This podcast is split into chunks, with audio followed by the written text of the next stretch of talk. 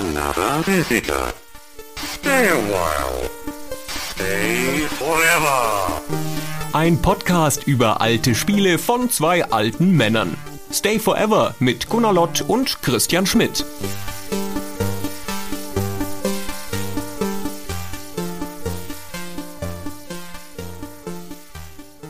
Hallo Gunnar. Hallo Christian. Du, Gunnar, wenn du dir Anfang 1983 für 1500 Mark einen der ersten Commodore 64 hier in Deutschland gekauft hast und für dein Geld jetzt auch mal ein bisschen Anerkennung im Freundeskreis ernten willst, welches Spiel zeigst du deinen Kumpels dann, damit ihnen die Hemden flattern, damit sie sehen, was deine neue Maschine so drauf hat und dass sie besser ist als der Kram von Atari Jürgen drüben, der mit seinem Atari 2600 und 800 ja nun mal veritable Spielemaschinen zu Hause stehen hat und dem echt langsam mal das Maul gestopft gehört. Also weißt du, du brauchst sowas wie später beim Amiga dann Defender of the Crown war oder Shadow of the Beast. Also wo man mal gesehen hat, was die Kiste grafisch leisten kann.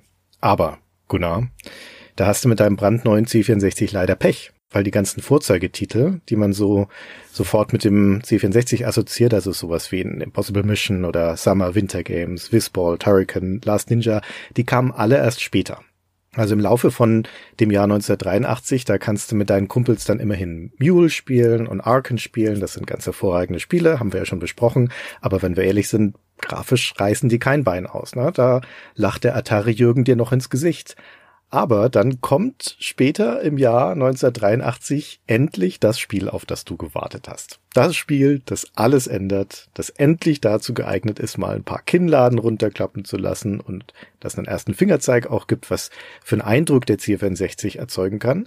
Und selbstverständlich lädst du deine ganzen Freunde dann erst nach Sonnenuntergang ein, um ihnen das Spiel zu zeigen. Die Vorhänge hast du zugezogen, sodass es stockdunkel im Raum ist. Nur das Fernsehgerät flimmert. Nur das Leiern der Datasette ist zu hören, von der das Spiel gerade lädt. Und dann wird die Mattscheibe schwarz und es erscheint ein Wald auf dem Bildschirm und darüber steht der Titel dieses Spiels, der zufälligerweise der gleiche ist wie der von unserer Folge heute, Forbidden Forest. Ja, da sind die aber ganz schön beeindruckt. War das so bei dir damals? Warst, warst du beeindruckt? Waren deine Freunde beeindruckt? Ja, wir haben das etwa 86 oder 87 gespielt. Ja, so. Aber ich war damals beeindruckt von diesem Spiel, auch grafisch. Ich weiß schon, worauf du hinaus willst. Aber das Spiel ist ein, wir kommen da ja gleich noch sehr viel genauer drauf, aber es ist ein Stimmungsspiel, finde ich. Also das ja. erzeugt eine Stimmung mit all seinen Möglichkeiten, die es hat. Und da ist die Grafik nur eine von.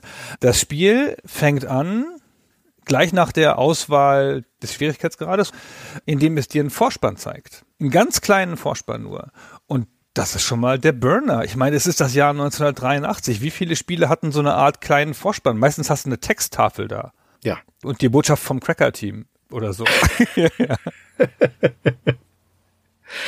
ja, also wir sind hier sehr früh in der Geschichte des C64 und damit auch noch ziemlich früh in der Geschichte der Heimcomputer. Der C64 ja die erste richtig große 8-Bit-Heimcomputer-Plattform hier bei uns in Deutschland. Und das eines dieser tatsächlich von diesen frühen Vorzeigetiteln. Und ich muss zu meiner Schande gestehen, dass das an mir vorbeigegangen ist damals. Ich kann mich nicht daran erinnern, dass wir auf dem C64 Forbidden Forest jemals gespielt hätten. Für mich war das jetzt eine neue Erfahrung und eine, die überraschend faszinierend war, dafür, dass wir hier über so einen frühen Titel reden. Wer ausgewählt? Hast du den? Ja, ausgewählt habe ich den. Das ist ein großer Titel meiner Jugend. Das haben wir rauf und runter gespielt.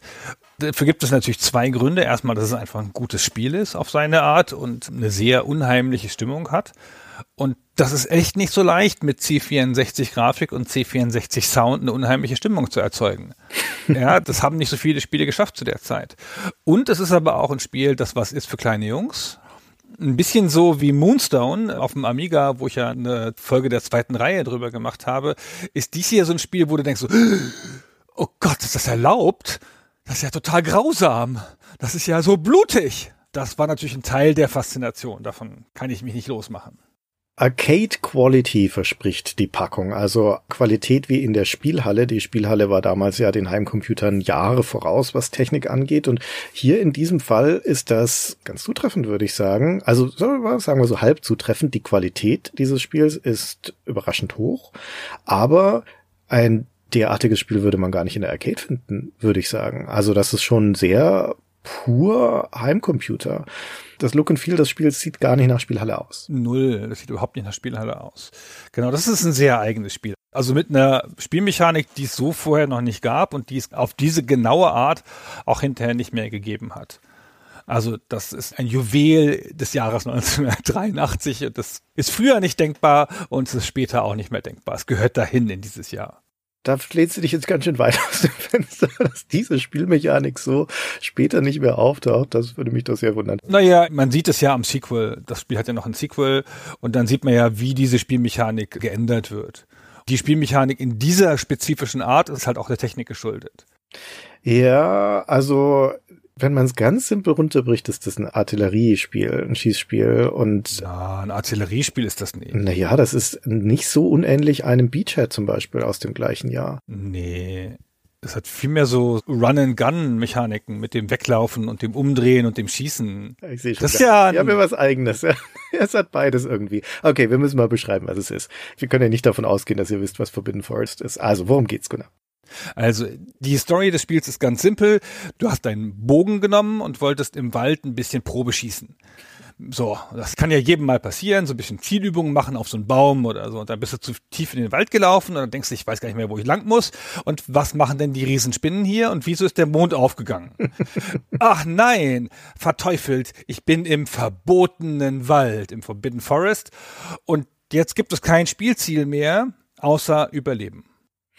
Ja, warum ist der überhaupt verboten, der Wald? Auch da gibt das Handbuch uns Aufschluss und das alles, was du gerade beschrieben hast, steht im Handbuch und auf der Wirkungsrückseite. Im Spiel selbst wird kein Wort darüber verloren, aber der Wald ist verboten, weil er nämlich dem dämonischen König der Monster gehört, dem Demogorgon, von dem wird er beherrscht und von dessen Kreaturen bewacht und wie das Handbuch ominös sagt, niemand hat den Wald je lebend verlassen.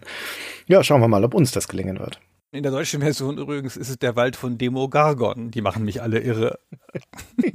Warum man ausgerechnet das ändern muss, also ja, dann A reinmachen muss, den Begriff gibt's doch gar nicht. Also Demogargon gibt's doch gar nicht. Dieses mythologische Ding, da heißt doch Demogorgon, auch bei uns im Deutschen. Ja, ja, ich weiß auch nicht. Jedenfalls, es gibt ein Monster in diesem Wald, den Demogorgon, und der schickt diese anderen Kreaturen, die Riesenspinnen, von denen ich schon gesprochen habe, aber auch noch andere, die schickt er dir entgegen, um dir den gar rauszumachen.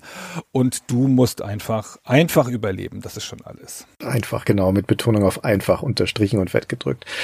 Ja, der Wald wirft uns dann also in Wellen diese Monster entgegen, beziehungsweise der Demogorgon, der im Hintergrund die Fäden zieht. Diese Wellen bestehen jeweils aus einem Gegnertypus, wie diese Spinnen zum Beispiel, das sind die ersten Gegner, da kommen mehrere davon auf uns zugekrabbelt, immer eine nach der anderen netterweise, also nicht alle auf einmal, aber unser Bogenschütze, der in der Mitte des Bildes steht, der muss einen Pfeil aus seinem Köcher ziehen und in seine Sehne spannen und dann den Pfeil den Monstern in den Körper schießen, aber es ist auch egal bei den Spinnen, wo man sie trifft, ein Treffer reicht. Aber die wuseln in hoher Geschwindigkeit auf uns zu und die Herausforderung hier ist also Zielen.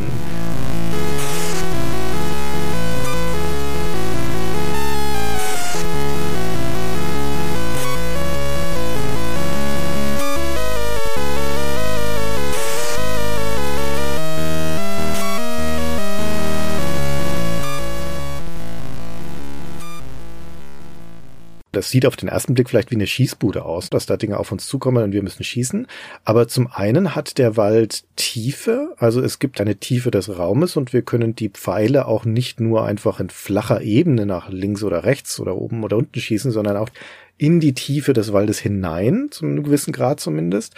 Und zum anderen kann unser Schütze sich durchaus bewegen. Also der kann auch nach links oder rechts in diesem Wald entlang laufen und damit zum Beispiel vor den Spinnen weg oder auch auf sie zu, wenn er das möchte.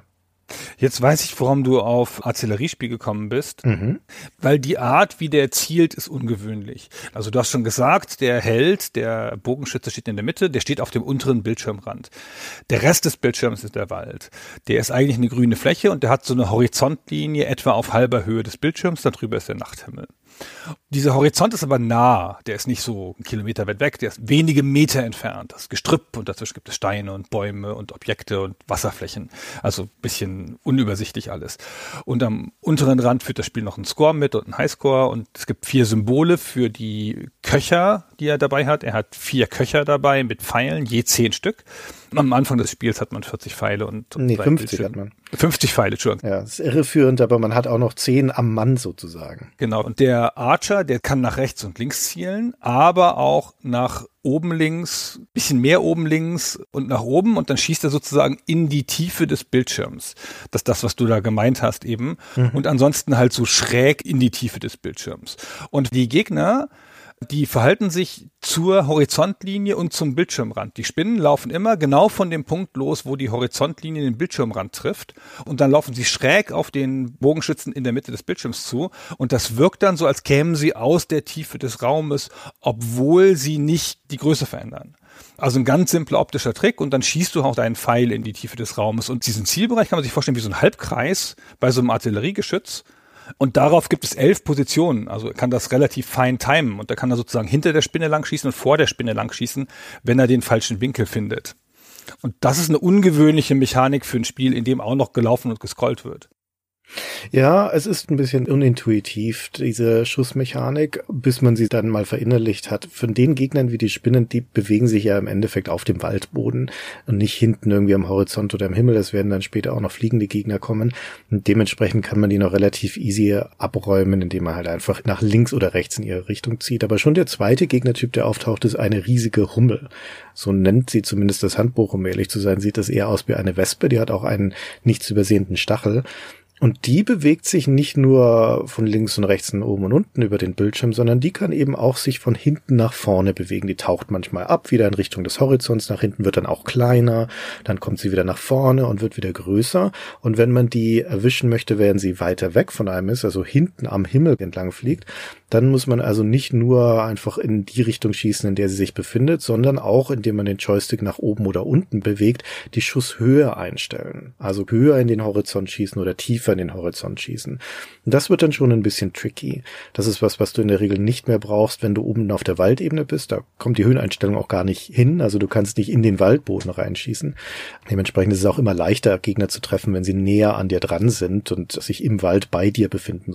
Aber es gibt halt auch welche fliegende Feinde, Feinde, die am Himmel abgeräumt werden müssen. Und dann musst du eben auch bestimmen, wo am Himmel du hinschießen möchtest.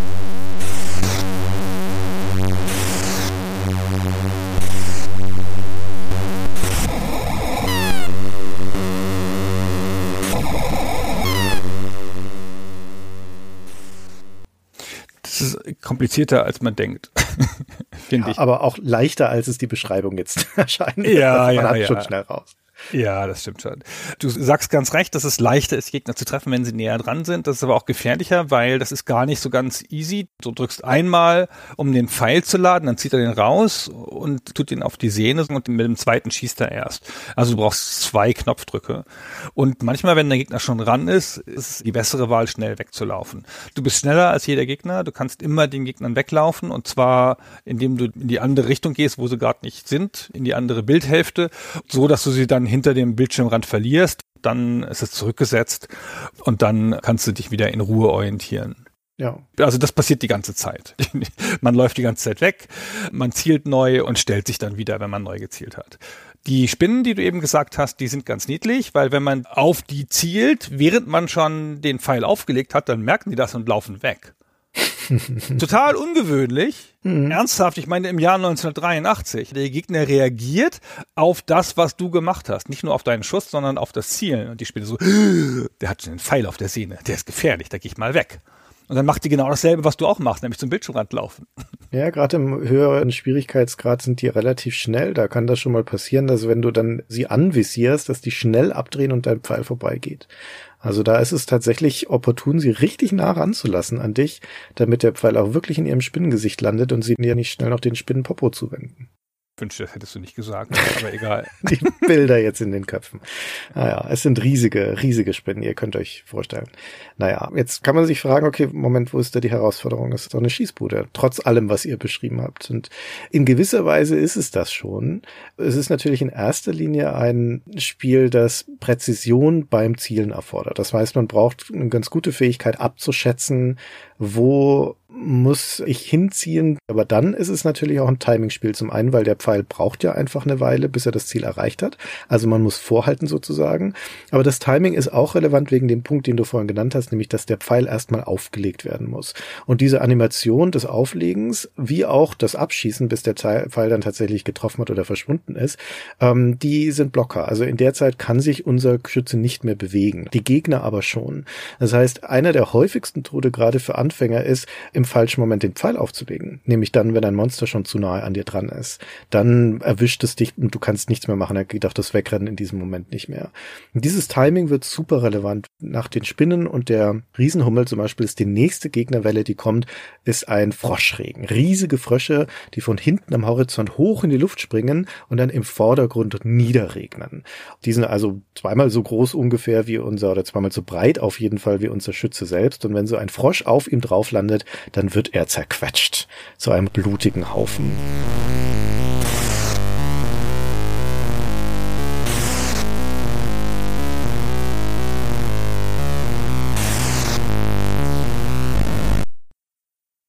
die fallen von oben runter, aber in einer Geschwindigkeit, dass man ihnen echt ganz gut ausweichen kann. Also du musst dann nur ein Stückchen nach links oder nach rechts, einen Schritt zur Seite sozusagen machen, dann ist es kein Problem, dem auszuweichen die Herausforderung ist hier, dass du ja irgendwann auch deinen Pfeil auflegen musst. Ja? Und wenn du das im falschen Moment machst, dann dauert die Animation so lange, dass der Frosch auf deinem Kopf gelandet ist in der Zwischenzeit. Also hier ist das Nachladen, Munition nachladen, so, so später dann viel später bei den Ego-Shootern zum relevanten taktischen Element wird.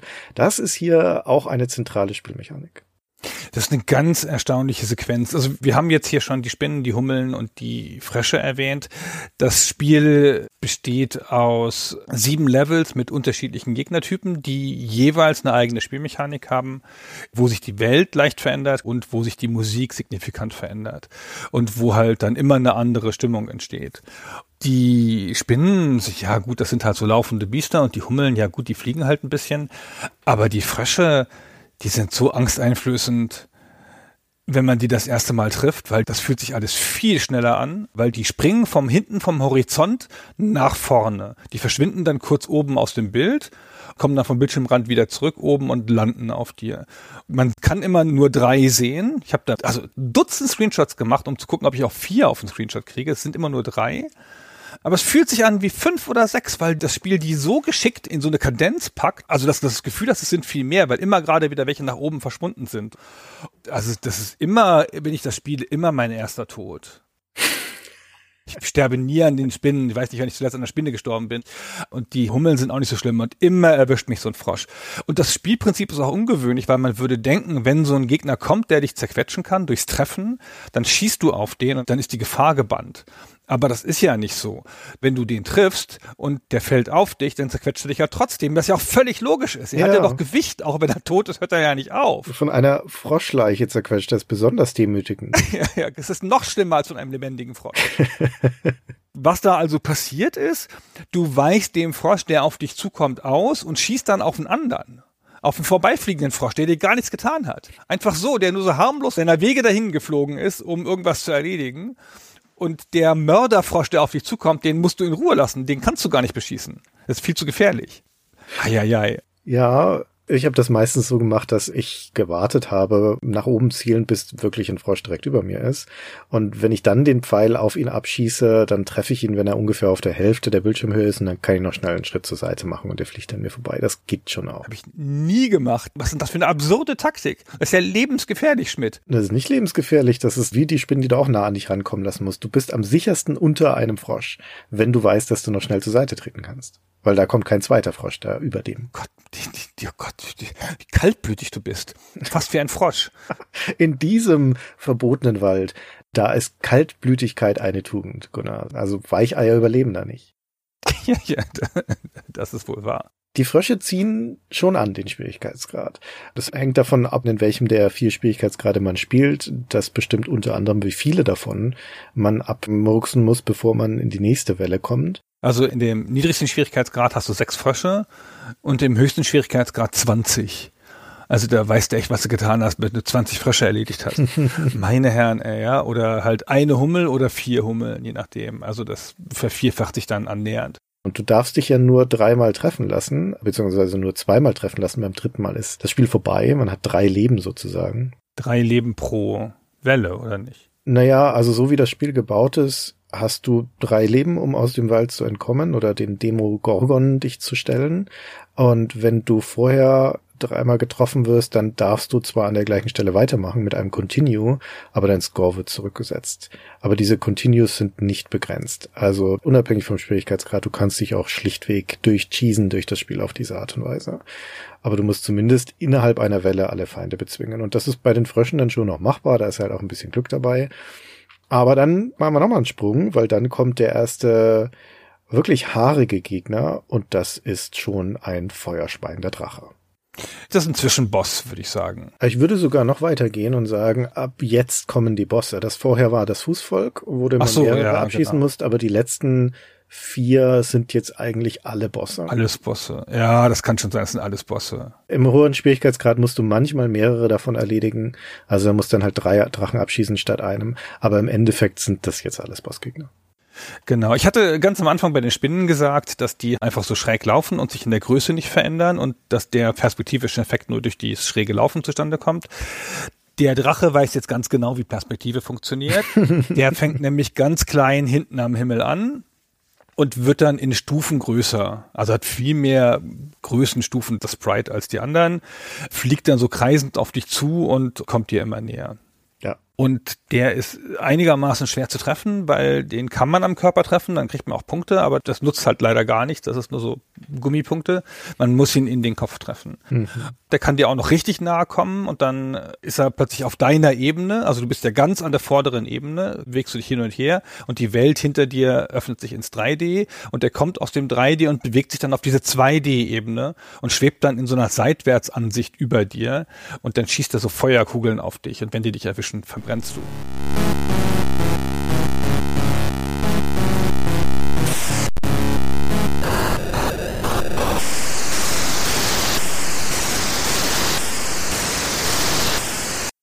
Ja, das ist ein Flyby-Shooting, was dieser Drache macht. Der huscht einmal über dich drüber und Ja, genau. verbrennt dich. Der kann entweder von links oder rechts kommen oder eben aus der Tiefe des Raumes. Da ist er am leichtesten zu treffen, wenn der aus der Tiefe Ja. des Raumes kommt. Wenn er von der Seite kommt, also erstens musst du blitzschnell reagieren. Wenn du da eine halbe Sekunde zögerst, dann bist du verbrannt. Sobald der seinen Kopf reinsteckt in das Bild, musst du wegrennen vor ihm, weil sonst bist du ein Opfer der Flammen. Genau, aber wenn der aus der Tiefe kommt, hast du ein paar Momente, wo du ihn treffen kannst, wenn er gut schießt. Und das ist spektakulär bis dahin. Also die anderen Monster bisher sind halt mal getroffen worden, kriegen so einen Treffer, also gibt so eine Treffermarkierung, Blut oder irgendwas und dann ist vorbei. Und wenn du den Drachen triffst, dann hört die Musik auf zu spielen und dann stürzt der brennend ab, wie so ein Flugzeug, dessen Tank du getroffen hast und kracht auf den Boden und, und brennt da ein paar Sekunden lang. Sehr befriedigend. Super ist das. Meine Herren, super.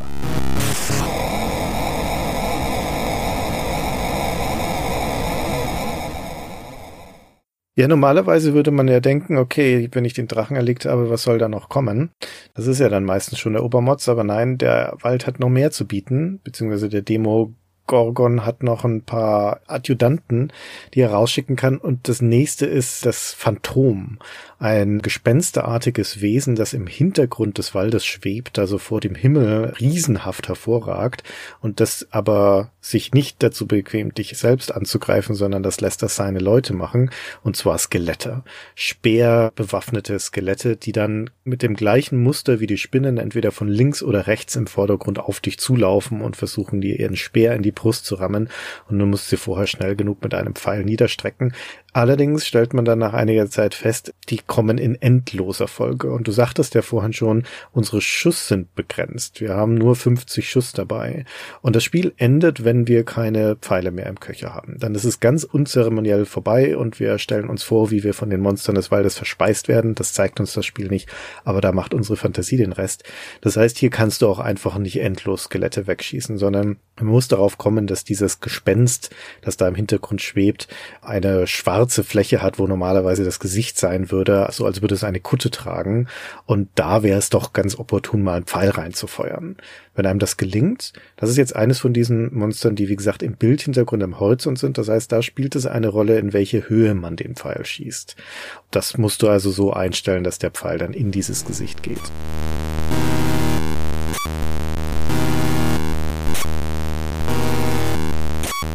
Und dann vergeht dieses Phantom mit einem gellenden Todesschrei.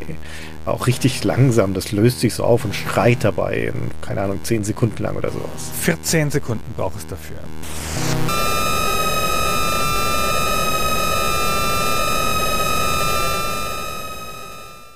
Vierzehn Sekunden unter gellendem, lauten Kreischen löst es sich auf. Ist ganz toll. Also auch wieder sehr befriedigend und creepy gleichzeitig. Ja, richtig fiese Geräusche, die das macht, wenn es stirbt.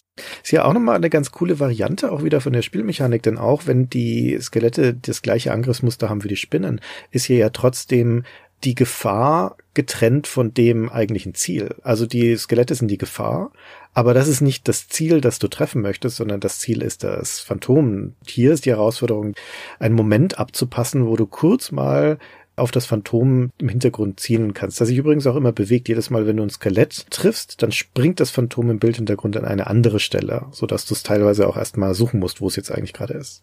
Also ist, finde ich, eine ganz clevere Variant Ja. dafür, dass wir jetzt immer dasselbe Spielprinzip haben. Wir schießen immer mit Pfeilen in die Tiefe des Raumes. Ist jetzt hier schon der fünfte Gegner, der halt grundsätzlich anders ist. Und dass es dich hier in diese Falle lockt und dich auf die Skelette schießen lässt, ist ja auch eine grundlegend andere Mechanik, auch eine ungewöhnliche Mechanik. Im späteren Gespräch kommen wir noch dazu, ob das nicht eine Vorwegnahme eines späteren großen Genres ist. Aha. Ich bin gespannt. Du hast meine Aufmerksamkeit. Aber gut, wir kämpfen uns noch durch den Rest. Das war jetzt das fünfte von sieben Levels sozusagen, von Wellen. Wir sind immer im gleichen Wald, also da ändert sich der Schauplatz nicht.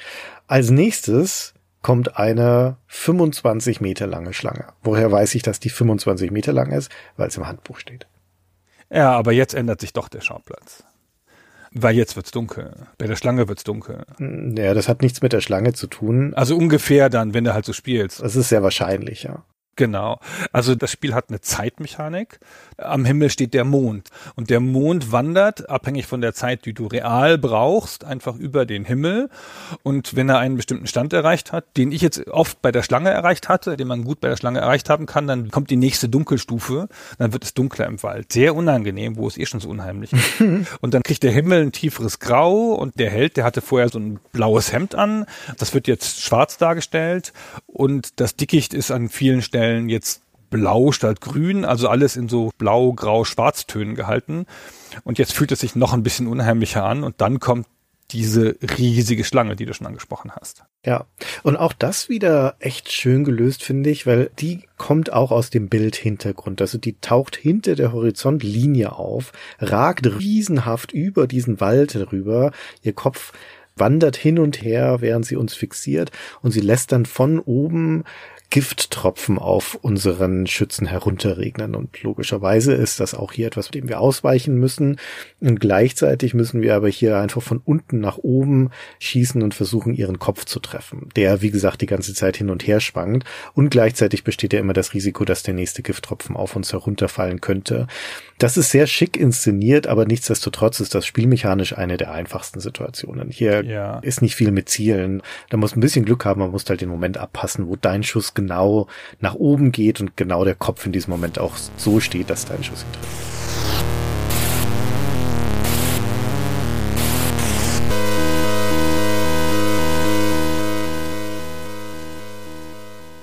Die einzige Schwierigkeit ist hier, dass die ja über dir ist und die in gerader Linie diesen Gifttropfen fallen lässt und dass es genau dieselbe Bahn ist, in der du auf sie schießen willst. Ja. Das heißt, du musst halt stehen bleiben, hochschießen und dann diesem Gifttropfen noch ausweichen. Aber das hast du ja an den Fröschen schon perfekt geübt, Christian. Das kannst du ja. Ja. Kein Problem. Also ist das eine Szene, die ist einigermaßen gut zu lösen. Dafür, dass wir schon in Level 6 sind und das ja auch wieder ein Riesengegner ist, ist es ganz easy. Zumal jeder Gegner im Spiel nur einen Treffer braucht. Also auch diese gigantische Schlange, wo man ja jetzt an dieser Stelle vorletztes Level auch hätte sagen können, naja gut, der muss man halt jetzt fünfmal irgendwie einen Pfeil in die Augen schießen. Nee, nee, einer reicht.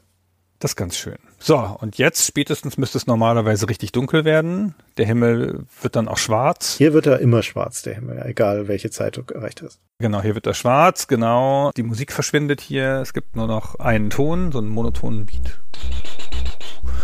Und es ist kein Gegner da. Keiner. Was jetzt? Nichts. Passiert nichts. Und dann hin und wieder erleuchtet ein Blitz den Himmel. Und dann sieht man was. Irgendwas erstmal ziemlich weit weg am Horizont. Ich habe gedacht, das ist ein Vogel. Aha, okay. Das hat für mich so eine Silhouette wie so eine Eule. So eine Eule, die die Flügel so angeklappt hat und die auf ihren Füßen sitzt. Nicht eine fliegende Eule und einen schmalen Kopf und so. Gute Assoziation, ja. Und ich dachte, jetzt ist eine Eule. Und ich dachte, das ist das, wovor ich Angst hatte die ganze Zeit, vor einer Eule. Okay, das ist ja ein bisschen blöd jetzt. Und passiert nichts. Und immer wenn dann aber noch ein weiterer Blitz kommt, dann siehst du, oh, jetzt ist, kann es sein, dass die Eule ein bisschen größer geworden ist seit dem letzten Blitz? Kann das sein? ist die vielleicht näher rangekommen? Oh Gott, oh Gott, oh Gott, oh Gott. Und da kannst du natürlich drauf schießen, aber du siehst sie halt fast nie. Du musst dann schon irgendwie blind schießen, dahin, wo sie gewesen ist oder wo du hoffst, wo sie auftaucht. Das Tier ist natürlich unverwundbar. Es kann nur zwischen die Augen getroffen werden, also hat nur eine kleine verwundbare Stelle. Und was das Spiel dir nicht sagt und was du dann natürlich leidvoll erfährst, was hier los ist, ist, du hast so eine Art von Zeitlimit. Da musst du einfach in 60 Sekunden musst du das Biest erledigt haben. Und wenn nicht, dann kommt es einfach riesig, taucht es dann vor dir auf und dann ist es vorbei, senkt sein Maul vom Himmel herab und dann ist es vorbei. Es wird nicht mal mehr gezeigt, wie du gefressen wirst. Und da habe ich dann auch gemerkt, dass es keine Eule ist. Ja. Es ist dann doch ein Dämonengesicht, würde ich sagen. Also für mich sieht das wie ein Drache aus. Aber es soll ein Dämon sein, ja. Also dieser Ja. Demo Gargon ist ein Dämonenwesen, auch wenn er hier meiner Ansicht nach sehr wie ein Drache gezeichnet ist. Aber das ist ja auch wurscht. Also wenn dieser Moment gekommen ist, wo sich wirklich dieser gigantische Kopf von oben reinsenkt, das ist natürlich schon schockierend. Und dann ist das Spiel auch vorbei. Leben hin oder her, egal wie viele du an dieser Stelle noch hast, wenn du dich fressen lässt vom Demo Gargon, dann ist es aus.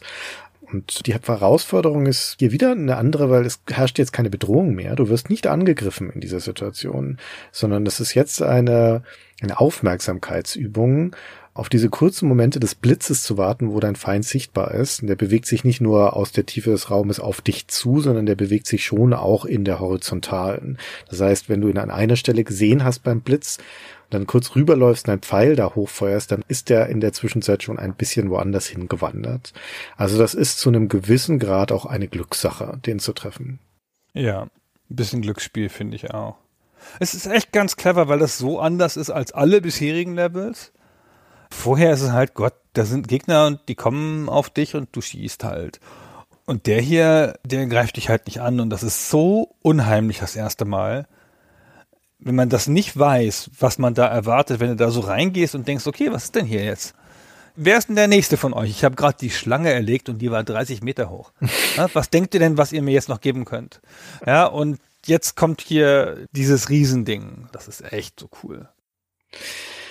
Ja, und wenn es uns gelingt, dem Demogargon einen Pfeil, auch hier reicht ein einziger zwischen die Augen zu schießen, dann explodiert er in einem Feuerwerk, der ganze Himmel brennt, Funken sprühen über den Bildschirm und dann ist unser Schütze dem Wald entkommen? Nein, ist er nicht. Wir sind hier in einer Sisyphos-artigen Situation gefangen. Es geht einfach wieder von vorne los mit den Spinnen. Wir sind dazu verdammt, ewig in dieser Nacht in diesem Wald zu bleiben, bis wir irgendwann aufgeben oder unsere Leben verbraucht sind. Ja. In anderen Worten, ist halt ein Highscore-Spiel. Ja, ist halt ein Highscore-Spiel. Und das war's schon. Das dauert, je nachdem wie erfolgreich du bist, unter zehn Minuten. Ja, weniger als zehn Minuten würde ich auch sagen. Also Content hat dieses Spiel ungefähr zehn Minuten. Ja. So, aber was ist denn Besonderes daran? Wir haben noch tausend Nuancen übersprungen, die das Spiel so besonders machen. Ja, wo fangen wir denn an? Also erstmal fangen wir an mit dem Gore. Ja, gute Idee. Weil das ist das, was mich zuerst geflasht hat. Und das hat so eine ganz einfache, super effiziente Art, dich umzubringen. Die Spinne zum Beispiel, gehen wir wieder zurück zur Spinne, wenn die rankommt, dann bleibt die sozusagen auf dir sitzen und die macht ihre Laufanimation einfach weiter. Und deine Figur macht darunter so Drehanimationen, so als würde sie sich verzweifelt winden und dazu spritzt Pixelblut. Das ist so einfach und so schrecklich. so effektvoll, weil es aussieht, als würde er sich verzweifelt da unter der Spinne und die Spinne würde mit allen Beinchen um ihn rum und ihn noch dabei fressen. Es ist so unangenehm. Ja, also das Spiel zeigt Konsequenzen.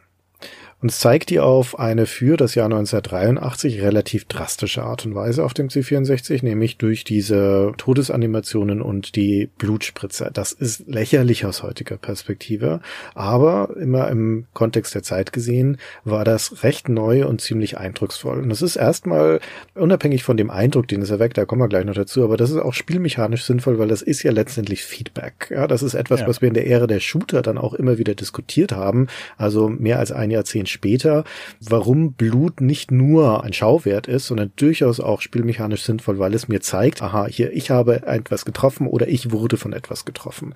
Und die Treffer auch bei den Gegnern sind durch die Blutspritzer klar erkennbar. Es passt aber natürlich auch und insbesondere zu der unheimlichen, bedrohlichen Atmosphäre, die das Spiel hier erzeugen möchte. Das ist eben kein harmloser Wald, das ist kein cartooniges, leichtherziges Comicspiel. Hier geht's um Leben und Tod und der Tod ist grausam, wenn uns der hier durch diese Kreaturen ereilt.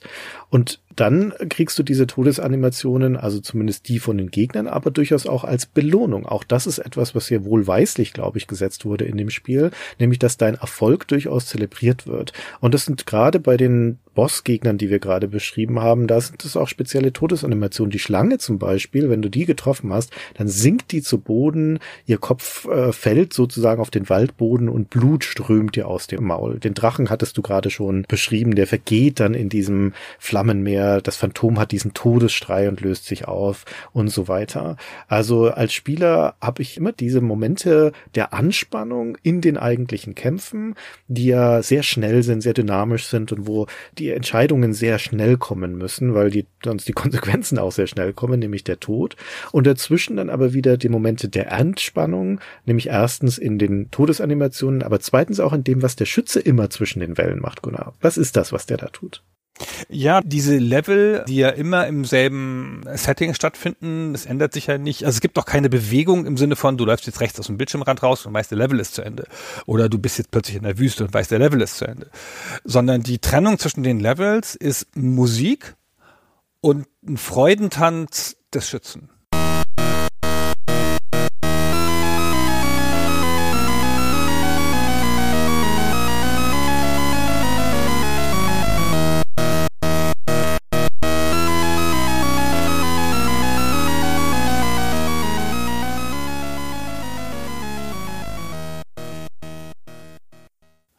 Und dieser Freudentanz ist auch ganz simpel gemacht. Er zirkuliert einfach durch seine Animationen, die er so hat. Sogar mit dem Pfeil, den er dann auflegt und so. Und du checkst aber zusammen mit der Musik, dass das ein Tanz sein soll. Nee. Doch, ich habe das beim ersten Mal sofort gecheckt, was das ist. Das ist so super. Also ich das das erste Mal gesehen habe, wie gesagt, ich habe das Spiel ja damals verpasst. Als ich das jetzt das erste Mal gesehen hatte, dachte ich, das Spiel ist kaputt. Ich habe ah. hier irgendwie eine falsche Kopie oder sowas. Ich, jetzt ist es abgestürzt. Diese komischen Zuckungen von dem Typ im Vordergrund. Ich dachte, jetzt geht's hier nicht weiter und ich muss mir irgendwie ein neues ROM suchen. Ah, da spielt ja Musik zu. Ja, ja, die Musik spielt halt noch, aber das Spiel hängt. Also diese Tanzanimation ist auch ganz schön lang. Nicht die Animation an sich, sondern diese Musik, die da spielt, die wird zweieinhalb Mal wiederholt. Und das dauert, keine Ahnung, 10, 15 Sekunden oder sowas, dieser ganze Tanz. Und es ist extrem entschleunigend, um nicht zu sagen, viel zu lang. das ist, nee, das ist okay. Nee. Das ist ja bei all diesen Sachen. Ich habe ja eben gesagt, 14 Sekunden stirbt das Phantom. Etwa 12 Sekunden brennt der Drache. 10, 12, 14 Sekunden dauert der Tanz. Drei, vier Sekunden dauert das, wenn dich die Spinne frisst. Das ist Konzept, finde ich. Und das ist auch okay so, weil das so Momente sind, die das Spiel inszenieren will auf seine Art. Also ich würde dem Spiel und seinem Macher zutrauen, dass dieses Wechselspiel zwischen Anspannung, Entspannung, Anspannung, Entspannung und der Tanz ist ja sogar so eine Art Comic Relief, dass das absichtlich so gesetzt ist. Aber die Kadenz ist dann trotzdem unausgewogen, weil gerade in den einfacheren Schwierigkeitsgraden sind diese Actionsequenzen, vor allem gegen einen einzelnen Gegner, wie zum Beispiel die Schlange, können innerhalb von ein paar Sekunden schon wieder vorbei sein. Ein Treffer ja. und vorbei. Und dann musst du dir aber eine halbe Minute lang Todesanimation und Tanz angucken. Das passt dann nicht mehr zusammen. Wenn die viel länger dauern würden, diese Actionsequenzen, okay, dann vielleicht noch. Aber insgesamt ist es ein bisschen zu lang. Aber ich meine, wenn wir sowas schon als Kritikpunkt anbringen, dann ist das verzeihlich.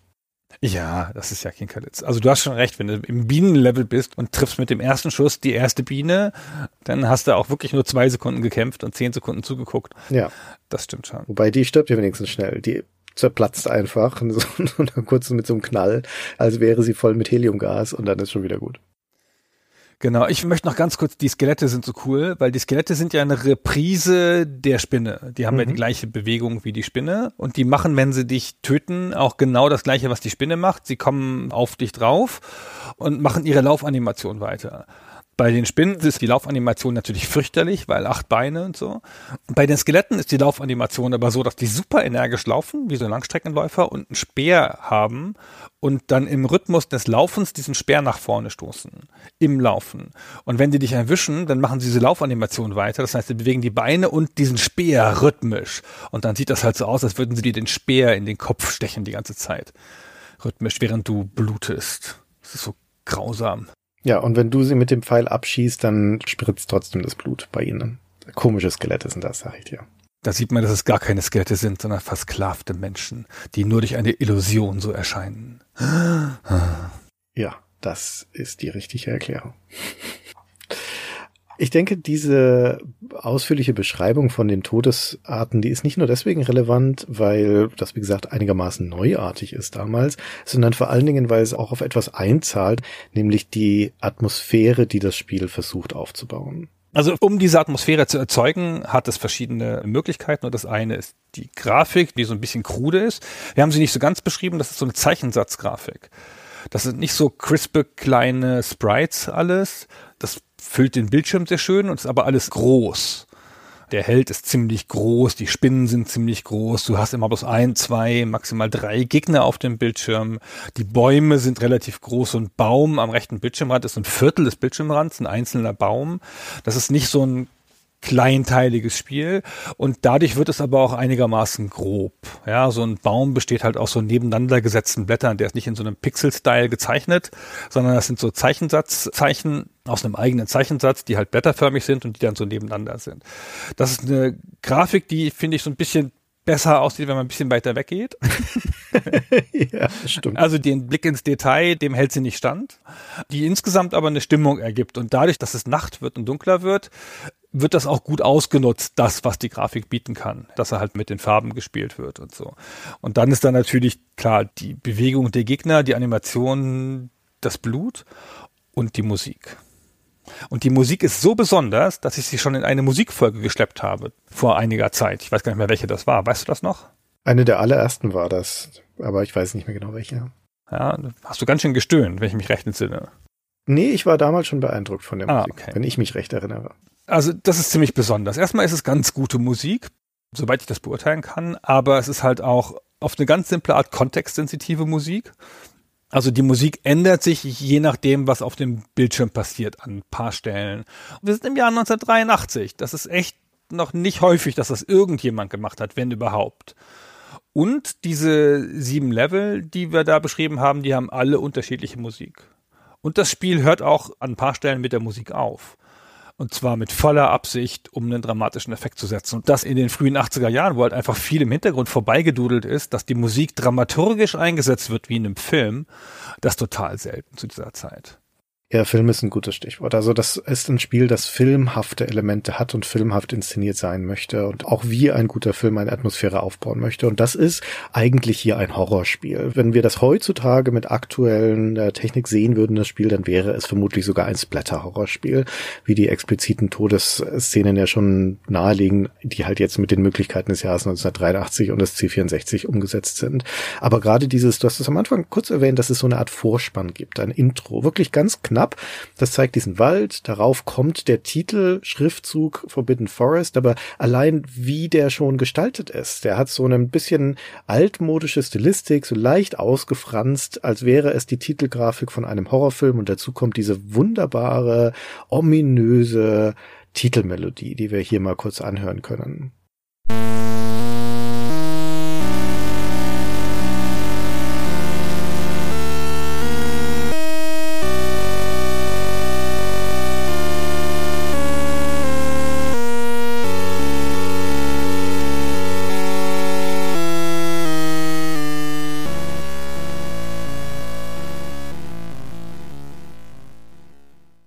Und in diesem Moment fliegt auf diesem Titelbildschirm auch noch ein Drache dann vorbei, der gleiche, den wir später dann auch im Spiel bekämpfen werden.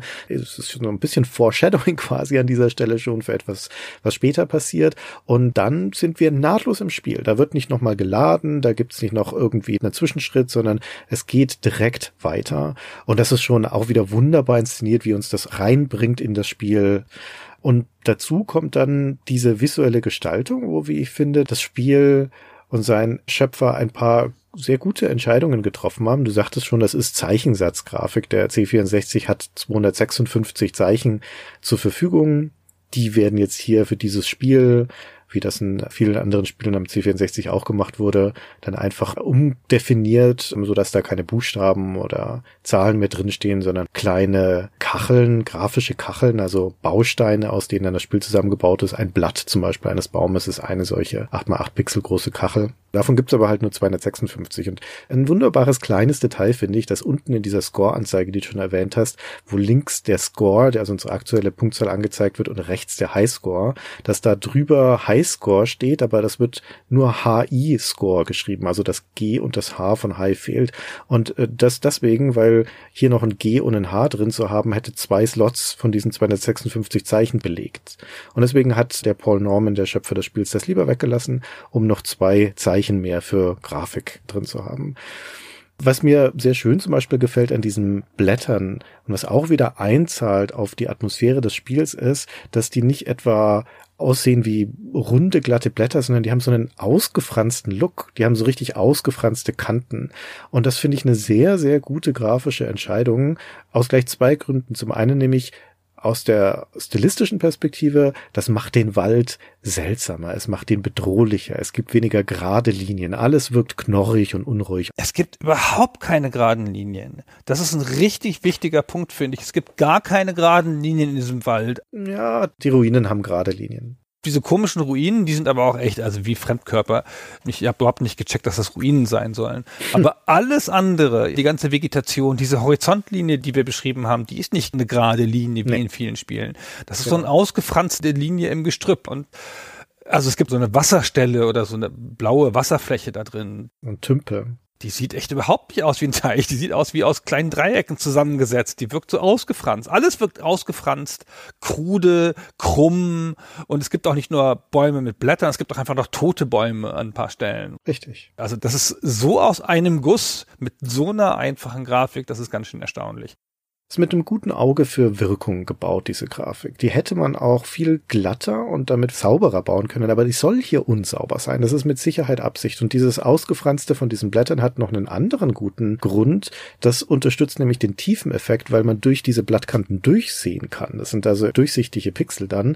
Und wir haben ja schon erzählt, dass vieles in dem Spiel aus der Tiefe des Raumes kommt und in der Tiefe des Raumes passiert. Also zum Beispiel die Schlange, die aus dem Horizont kommt oder die fliegenden Monster wie der Drache, der im Hintergrund fliegt.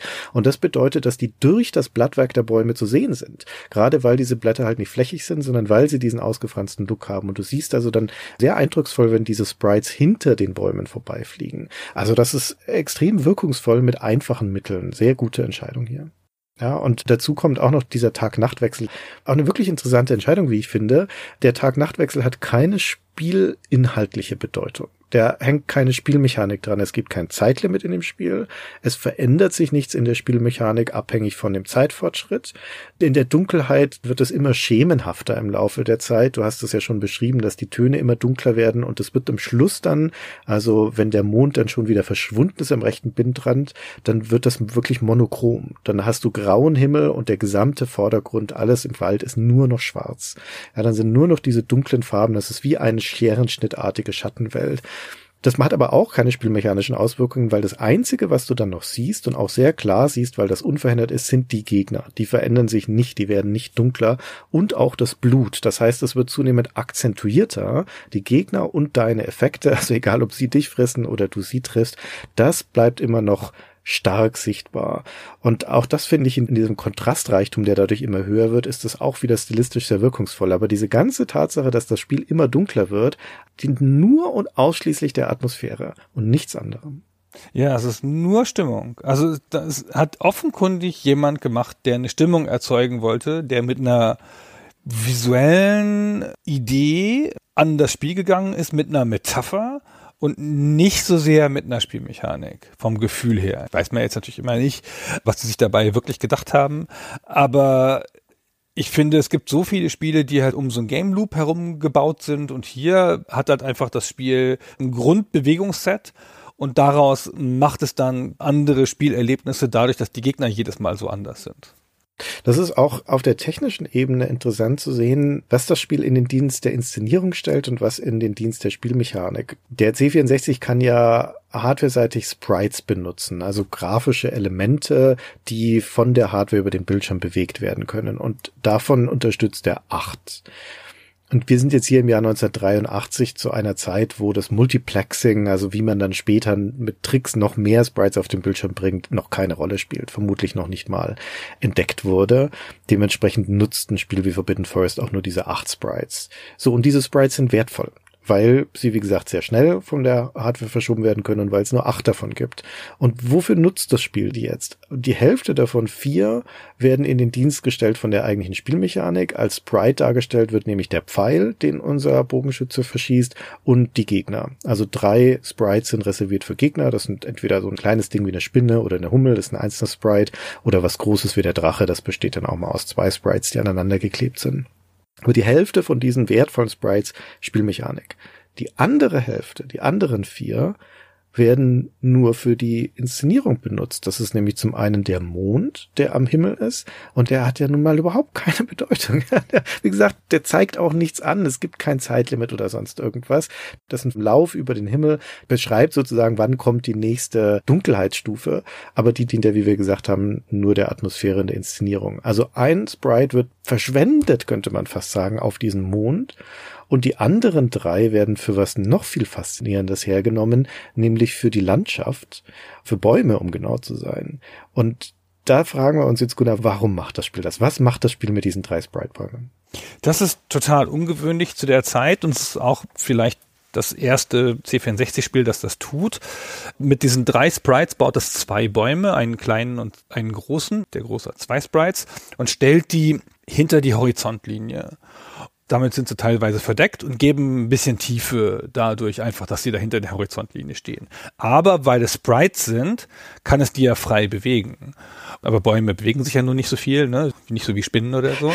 Diese frei beweglichen Bäume lässt es scrollen. Das ist ja ein scrollendes Spiel, du läufst nach links und rechts und dann bewegt sich halt logischerweise die ganze Szenerie, die Bäume ziehen vorbei und alles.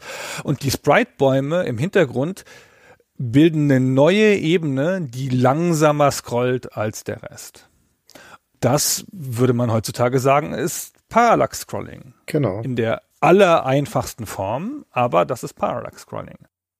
Ja, und das lohnt sich an dieser Stelle da noch ein bisschen tiefer einzusteigen, finde ich, weil Forbidden Forest möglicherweise, zumindest nach unserem Wissensstand, das erste Spiel auf dem C64 ist, dass das hat das Parallax Scrolling. Es ist nicht das erste Spiel insgesamt, das Parallax Scrolling benutzt, aber aller Wahrscheinlichkeit nach das erste auf dem C64.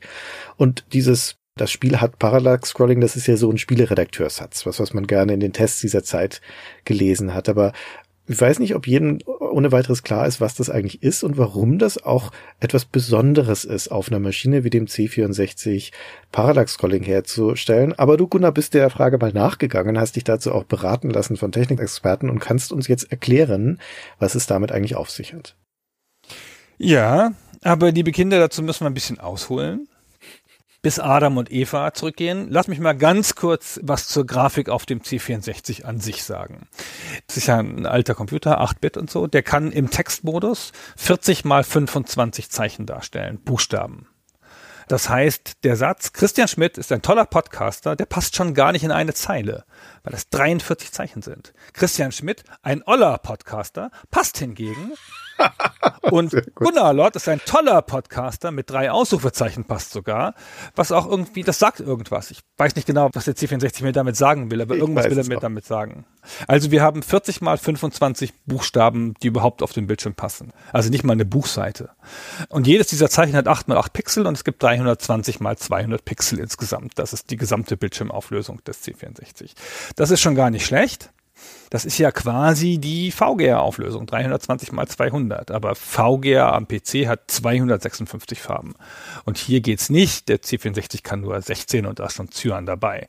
Und dieser High-Res-Modus, wie der heißt, dieser 320 mal 200 Pixel-Modus, der wird fast nie genutzt, weil jedes dieser Zeichen oder man könnte vielleicht eher besser sagen eine Zelle, diese 8 mal 8 Zellen, 8 mal 8 Pixelzellen, die kann nur zwei Farben haben, eine für den Hintergrund, eine für den Inhalt. Und wenn man damit Spielegrafik macht, dann ist die detailliert und wahnsinnig farbarm. Dann sieht das aus wie so ein ZX Spectrum Spiel, so mit schwarzen Hintergründen. Und deswegen hat das fast niemand gemacht. Die ganzen Spiele, die man so kennt, die laufen alle im Multicolor-Modus. Der hat 160 mal 200 Pixel, auch wieder in 40 mal 25 Zellen aufgeteilt, aber die Zellen sind nur noch 4 mal 8 Pixel. Dafür haben sie vier Farben pro Zelle, eine davon für den Hintergrund. So. Und mit diesen Pixeln, die der C64 zur Verfügung hat, ja, das Geld sozusagen, kann er Sprites und Hintergründe kaufen oder bauen. Die Hintergründe sind statische Bilder. Die sind in der Regel, wir hatten es eben schon kurz erklärt, aus speziell angepassten Zeichensätzen gebaut also umdefinierten Buchstaben und umdefinierten Zahlen die dann zu Kacheln werden. Und die Sprites sind was Besonderes. Wir haben es vor kurz schon angedeutet, das sind frei bewegliche Grafikelemente, die werden hardware-seitig unterstützt. Der VIC 2, der Grafikchip des C64, kann acht Stück gleichzeitig verwalten und verschieben. Es gibt auch für die wieder einen High-Res-Modus, der wenig Farben hat und einen Multicolor-Modus mit wenig Auflösung aber das tut jetzt nichts zur Sache. Das Schöne ist an den Sprites, dass die halt von Haus aus funktionieren. Ne? Das ist das, was der C64 halt kann. Da muss man nicht riesen Aufwand betreiben, damit das funktioniert. Die haben eigenen Speicher und können unabhängig von der Hintergrundgrafik irgendwo hingetan werden. Das sind die Action-Elemente. Die Raumschiffe, die Helden, die Schüsse, die Monster, die Explosionen, die Spinnen hier und der Pfeil und halt der Mond. So, und warum erzähle ich diesen langen Riemen, nur um nicht über Parallax-Scrolling zu reden? Kommen wir noch zu. Aber erstmal, was ist überhaupt Scrolling? Scrolling heißt, das gesamte Bild wird verschoben in eine Richtung. Auch da hilft der C64 mit. Der unterstützt hardwareseitig auch Scrolling. Den Hintergrund kann der C64 für jedes neue Frame um eine bestimmte Menge an Pixeln verschieben, nämlich bis zu sieben Pixeln. Das geht hardwareseitig. Also entweder einen für sehr sanftes Scrolling oder gleich drei oder vier, dann wird das Scrolling ein bisschen schneller und sowas. Und das ist letztendlich diese Verschieben von dem gesamten Bild, das nennt man Scrolling. Das gibt auf dem C460 ein Scrollregister, da schreibt man rein, um wie viele Pixel soll das verschoben werden. Also das ist jetzt alles ein bisschen vereinfacht dargestellt, aber es muss ja tatsächlich jedes einzelne Zeichen auf dem Bildschirm bewegt werden in eine bestimmte Richtung einen bestimmten Wert und das ist durchaus aufwendig. Also das braucht Rechenleistung und deswegen ist ein ruckelfreies Scrolling auch damals in der Zeit immer so ein Qualitätskriterium gewesen, weil es keine Selbstverständlichkeit ist. Wer Spiele in den 80er Jahren auf dem PC zum Beispiel Beispiel gespielt hat, wo hardware-seitig überhaupt nichts unterstützt wird, also schon gar kein Scrolling. Da hatten die Spieler entweder überhaupt kein Scrolling oder wenn, dann war das super ruckartig, so sprunghaft. Und eine Plattform wie der C64 sind aber durchaus in der Lage, sehr flüssig zu scrollen der PC auch, wenn man Tricks anwendet. Auf dem C64 geht es sehr viel einfacher. Und dieses Scrolling des gesamten Bildinhaltes nach links oder rechts, das findet auch bei Forbidden Forest statt. Also wenn ich nach links oder nach rechts gehe, dann wird der gesamte Bildausschnitt verschoben. Das ist erstmal das Scrolling. Aber jetzt kommt ja noch der Parallax-Effekt dazu. Genau, das Parallax-Scrolling entsteht, wenn nicht nur der komplette Hintergrund scrollt, sondern es mehrere Ebenen innerhalb des Hintergrunds gibt, die separat scrollen. Das ist ein bisschen wie in der richtigen Welt. Da scrollt ja auch alles separat. Ja, wenn man an einem Haus vorbeigeht, sagen wir mal so 30 Sekunden lang, dann scrollt das Haus ja diese 30 Sekunden an einem vorbei wenn das vorbei ist, diese 30 Sekunden, dann habe ich das Haus passiert, dann ist das aus meinem Blick weg. Aber der Blickwinkel, den ich gleichzeitig auf die Burg, auf dem Hügel, zwei Kilometer hinter dem Haus hatte, der hat sich durch meine Bewegung von 30 Sekunden minimal verändert. Und die Alpen am Horizont dahinter, die Bergkette, die ist quasi statisch geblieben. Da kann ich mit 30 Sekunden nach vorne laufen, überhaupt nichts dran machen. Das heißt, weil ja die echte Welt auch in Ebenen scrollt, hat das Scrollen in Ebenen beim Videospiel erzeugt einen so einen realistischen Effekt, so einen leichten 3D-Effekt und wirkt cool und realistisch und authentisch. Wir hatten ja nichts damals. Diesen Effekt stellt Forbidden Forest her. Wie gesagt, sehr früh für ein Spiel seiner Zeit, in dem es drei seiner acht Sprites dafür abstellt um auf der Hintergrundebene mit diesen Sprites keine Gegner zu erzeugen, sondern auf der Hintergrundebene eine einfache Zusatzbewegung, die aber wirklich einen starken Effekt hat. Ja, das reicht schon genau. Die zwei Popelbäume, die da im Hintergrund stehen, das reicht schon, um einen überzeugenden Tiefeneffekt zu schaffen. Es ist beeindruckend. Und ich sag nochmal, wir sind ja im Jahr 1983. Das erste Spiel, das überhaupt scrollen konnte, ist Jump Bug aus der Arcade von 1981. Das ist erst zwei Jahre her, dass überhaupt gescrollt wird. Hm. Es gibt noch eine andere Art von Parallax Scrolling. Das ist vielleicht ein bisschen die bekanntere. Die funktioniert nicht mit Sprites und die hat 1982 ein anderes Arcade-Spiel super beeindruckend vorgeführt. Hat alles weggeblasen damals. Das war Moon Patrol. Moon Patrol benutzt eine ganz andere Technik dafür. Das arbeitet mit Rasterlinie und Interrupts. Sagen wir mal, wir haben drei Ebenen. Wir haben äh, eine Bergkette fern, die ist am, am Horizont, eine Bergkette nah, die ist dazwischen und den Boden. Und der Monitor, der baut das Bild durch die Abtastung mit dem Kathodenstrahl, ja, von oben nach unten, Zeile für Zeile auf. Er zeichnet also die erste Bergkette fern am oberen Bildschirmrand dahin, wenn ihm das befohlen wird. Das ist jetzt der Hintergrund. Und dann setzt das Spiel ein Interrupt, das ist eine Unterbrechung.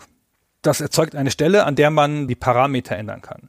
Und als der Kathodenstrahl die erste Bergkette gezeichnet hat, gibt es einen Interrupt. Und ab dann wird dem Monitor gesagt, pass mal auf, mach mal so weiter, aber lass uns mal jetzt die Daten ab hier aus einem anderen Speicherbereich auslösen. Und lass uns mal sagen, wir nehmen einen anderen Punkt im Scrollregister. Ja, du hast vorhin das Scrollregister erwähnt, beim normalen Scrollen. Jetzt wird dann die nahe Bergkette gezeichnet als Hintergrund. Und weil das aber neu geschrieben wird und das Register neu gesetzt wird, kann die ein paar Pixel langsamer oder schneller gescrollt werden. Du hast beim C64 von diesen sieben Pixeln gesprochen. Es kann jetzt auch ein Wert von drei oder vier sein oder irgendwas. Und diese Änderung, die wirkt aber nur auf die nahe Bergkette, weil die ferne Bergkette ist ja schon gezeichnet. Die wird dadurch nicht neu gemacht oder so. Das alles, was ab jetzt mit dem anderen Register gemacht wird, gilt für das, wo der Kathodenstrahl ab jetzt noch hinkommt. Nicht für das, wo er schon war. Und deswegen können sich auch diese beiden Bergketten nicht überlappen. Das sieht man super deutlich an Moon Patrol. Es hat diese zwei Bergketten standardmäßig, die halt unabhängig voneinander laufen. Und dann kann es noch eine dritte Scroll-Ebene geben und dann hat man ein Spiel mit drei Scroll-Ebenen. Und das sieht schon sensationell aus. Aber Moon Patrol ich sagte ja, Arcade hat es erst 1984 auf den C64 geschafft, kann also auch nicht vor Forbidden Forest den PC-Besitzern das Scrolling gezeigt haben. Der Vollständigkeit halber, es gibt noch eine dritte Methode, das nenne ich immer die Space Shooter Methode. Manche Spiele nutzen noch einen anderen Trick, um Parallax-Effekte zu erzeugen. Zum Beispiel das viel spätere Katakis, das kam ja erst 1988. Man kann auch die Zeichen, aus denen man den Hintergrund gebaut hat, die kann man auch einfach da stehen lassen und dann die Zeichen ändern.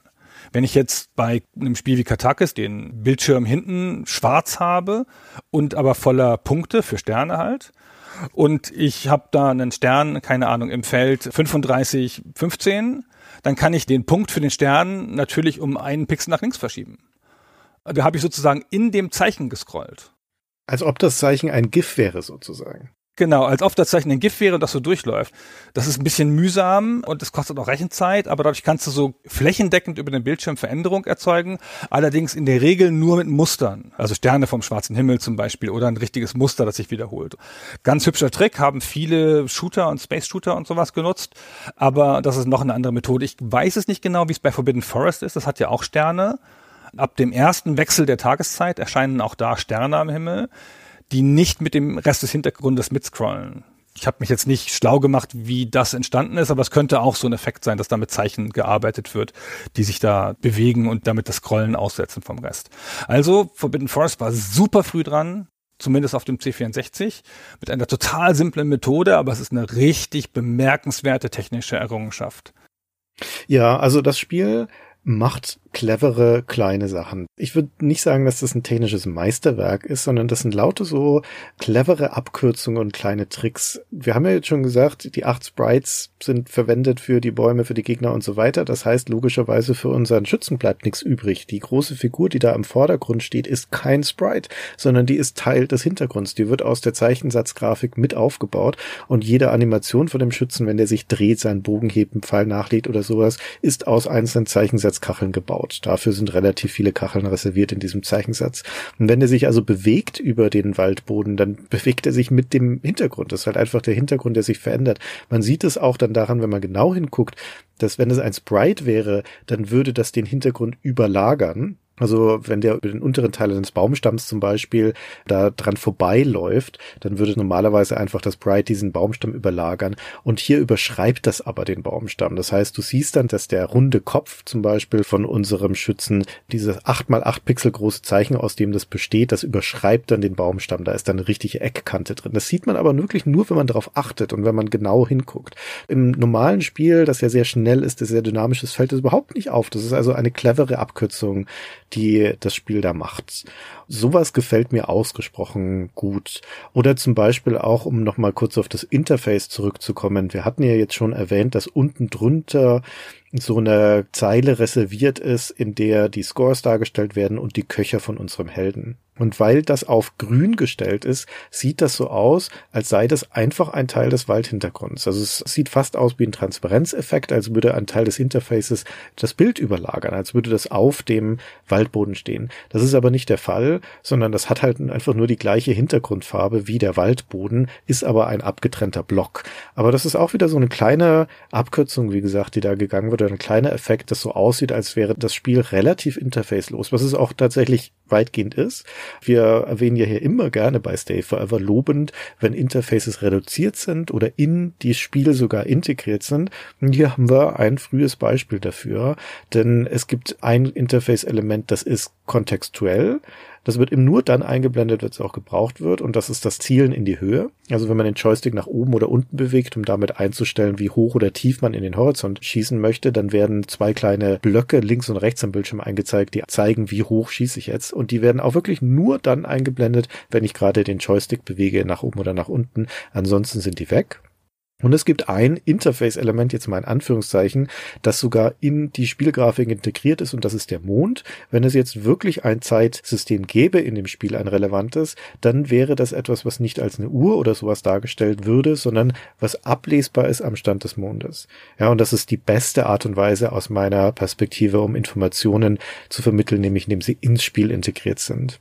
Das hat auch seinen Preis, dass das Spiel relativ sparsam ist mit seinem Interface, nämlich, dass manche Sachen intransparent sind. Es hat zum Beispiel keine Lebensanzeige. Das heißt, du musst dir schon selber merken, wie viele Leben du schon verloren hast. Und die 50 Pfeile, die ja nun begrenzt sind und wo man schon gerne wissen möchte, wie viele man noch hat, weil wenn die aus sind, ist das Spiel vorbei. Die zeigt das Spiel aber nur in diesen 40er Blöcken an, nämlich in den Köchern unten. Wenn der letzte Köcher verschwunden ist, hast du noch 10 Pfeile. Aber da gibt's jetzt wirklich keine Hilfe mehr, die dir noch sagen würde, du hast jetzt nur noch drei oder nur noch fünf oder sowas. Das musst du schon mitzählen oder dich halt einfach davon überraschen lassen, dass das Spiel auf einmal vorbei ist. Es ist ein Wille zum Stil und zum Minimalismus, soweit man das über so ein krudes altes Spiel sagen kann. Das ist echt erstaunlich, was er da gemacht hat. Ich habe mich immer gewundert, warum der Held flackert wenn der sich bewegt. Also die einzelnen Elemente, aus denen der zusammengesetzt ist, die flackern und das ist jetzt klar, das ist halt kein Sprite. Und weil da ständig Elemente ausgetauscht werden mit dem Hintergrund, also weil da ständig Zeichen ausgetauscht werden, deswegen flackert das beim Umschalten zwischen den Zeichen. Das würde ein Sprite nicht tun. Sprite würde sich einfach komplett ersetzen durch ein anders orientiertes Sprite, ein anders orientiertes Bitmap. Sprites können auf dem C64 natürlich auch flackern, aber hauptsächlich dann, wenn mehr als acht Stück benutzt werden. Aber das ist jetzt hier nicht der Fall. Deswegen ist das auch ein schön in sich geschlossenes, flüssiges Spiel. Auch diese Spielwelt, die wir schon beschrieben haben, die ist in sich geschlossen, also die geht ineinander über. Wenn du lang genug nach rechts läufst, kommst du links wieder raus. Aber nachdem dein Schütze ja immer in der Bildschirmmitte bleibt, ist das quasi so, als würde er im Kreis laufen. Also würde er sich auf einer Stelle von, keine Ahnung, fünf Metern einmal im Kreis drehen und um ihn rum bewegt sich die Landschaft. Die ist aber auch für ihre Kompaktheit, dafür, dass das ja das Spielareal ist, das es gibt und sonst nichts, ist die ganz hübsch abwechslungsreich gestaltet. Die besteht aus fünf Bildschirmen. Ein Startbildschirm ist Wald, da stehen zwei große Bäume. Die großen Bäume, die da stehen, sind auch schön gestaltet. Das ist so ein bisschen herbstlicher Touch, weil bunte Bäu äh, Blätter auch mit drin liegen und du siehst eben diese Sprite-Bäume im Hintergrund, grünes Dickicht, auch so halb durchscheinend. Wenn du nach links läufst, dann kommt erst ein Screen mit einem Hügel mit so schwarzen Felsbrocken drauf und dann ein Screen mit der schon erwähnten Ruine. Davon ist noch der Türbogen erhalten und noch ein paar Stützpfeiler. War vermutlich mal ein Haus, ist aber jetzt weg. Und wenn man vom Startbildschirm nach rechts läuft, dann kommt erst das Bild mit diesem Tümpel und dann noch ein Bild mit abgestorbenen Bäumen. Da steht so ein Stumpf rum und ein gefallener Baum im Vordergrund und im Hintergrund ein Baumgerippe mit ein paar wenigen Blättern dran. Und das war's schon. Es geht also nahtlos ineinander über, so dass man relativ schnell eine gute Vorstellung davon hat, wo man in dem Wald ist. Es spielt aber auch keine Rolle. Die einzelnen Szenen, die einzelnen Orte machen keinen Unterschied, außer dass halt manchmal, wenn da große Bäume stehen im Vordergrund, dann sind Gegner, die sich am Horizont befinden, im Himmel befinden, ein bisschen schwerer zu erkennen. Deswegen möchte man also, wenn man gegen fliegende Gegner kämpft, gerne an einer Stelle stehen, wo man recht freien Blick in die Tiefe des Raumes hat. Aber das ist auch schon alles. Ja, dieser ganze Wald, der soll bloß das Gefühl eines größeren Raumes erzeugen. Dadurch, dass es nahtlos gegeneinander übergeht, hat man auch nicht so ein starkes Gefühl von Abgeschlossenheit, ich bin jetzt in Raum eins oder zwei. Das ist halt irgendwie insgesamt der Wald. Genau. Und damit der gesamte Schauplatz. Und wie gesagt, du machst überall dasselbe, durch die Landschaft ändert sich nichts. Du musst nicht irgendwie um Blöcke rum navigieren oder sonst irgendwas. Kannst nichts zur Verteidigung nutzen. Das Spiel bleibt immer gleich an jeder Stelle. Also es ist gleichzeitig ein sehr kompaktes und relativ einfaches, griffiges Spiel. Einfach jetzt im Sinne von unkompliziert zu verstehen, nicht unbedingt einfach zu meistern, da braucht man schon einige Anläufe, aber es helfen die Schwierigkeitsgrade. Und das ist eigentlich ein überraschend faires Spiel für eine Ära, die ja noch stark dominiert ist von dem Arcade-Gedanken. Also von Spielen, die grundsätzlich schwierig sind, wo Münzen nachgeworfen werden müssen und die den Spieler so schnell wie möglich killen wollen. Das macht Forbidden Forest schon auch, aber es hilft ihm auch immer wieder auf. Es streckt dir immer wieder die Hand aus und sagt so, na komm, jetzt nochmal. Ja. es ist ja auch nur zehn Minuten lang. Ja. Wenn man ein bisschen übt, schafft man es schon. Ich habe es vorhin schon mal angedeutet. In der Szene mit den Skeletten ist es mir besonders aufgefallen. Ist das ein früher Anklang an Survival Horror? Aha. Also ist jetzt natürlich ein bisschen weit hergeholt. Survival Horror ist ja das, äh, ne, wird ja definiert durch Spiele wie Alone in the Dark oder der Name kommt ja dann aus der Resident Evil Serie.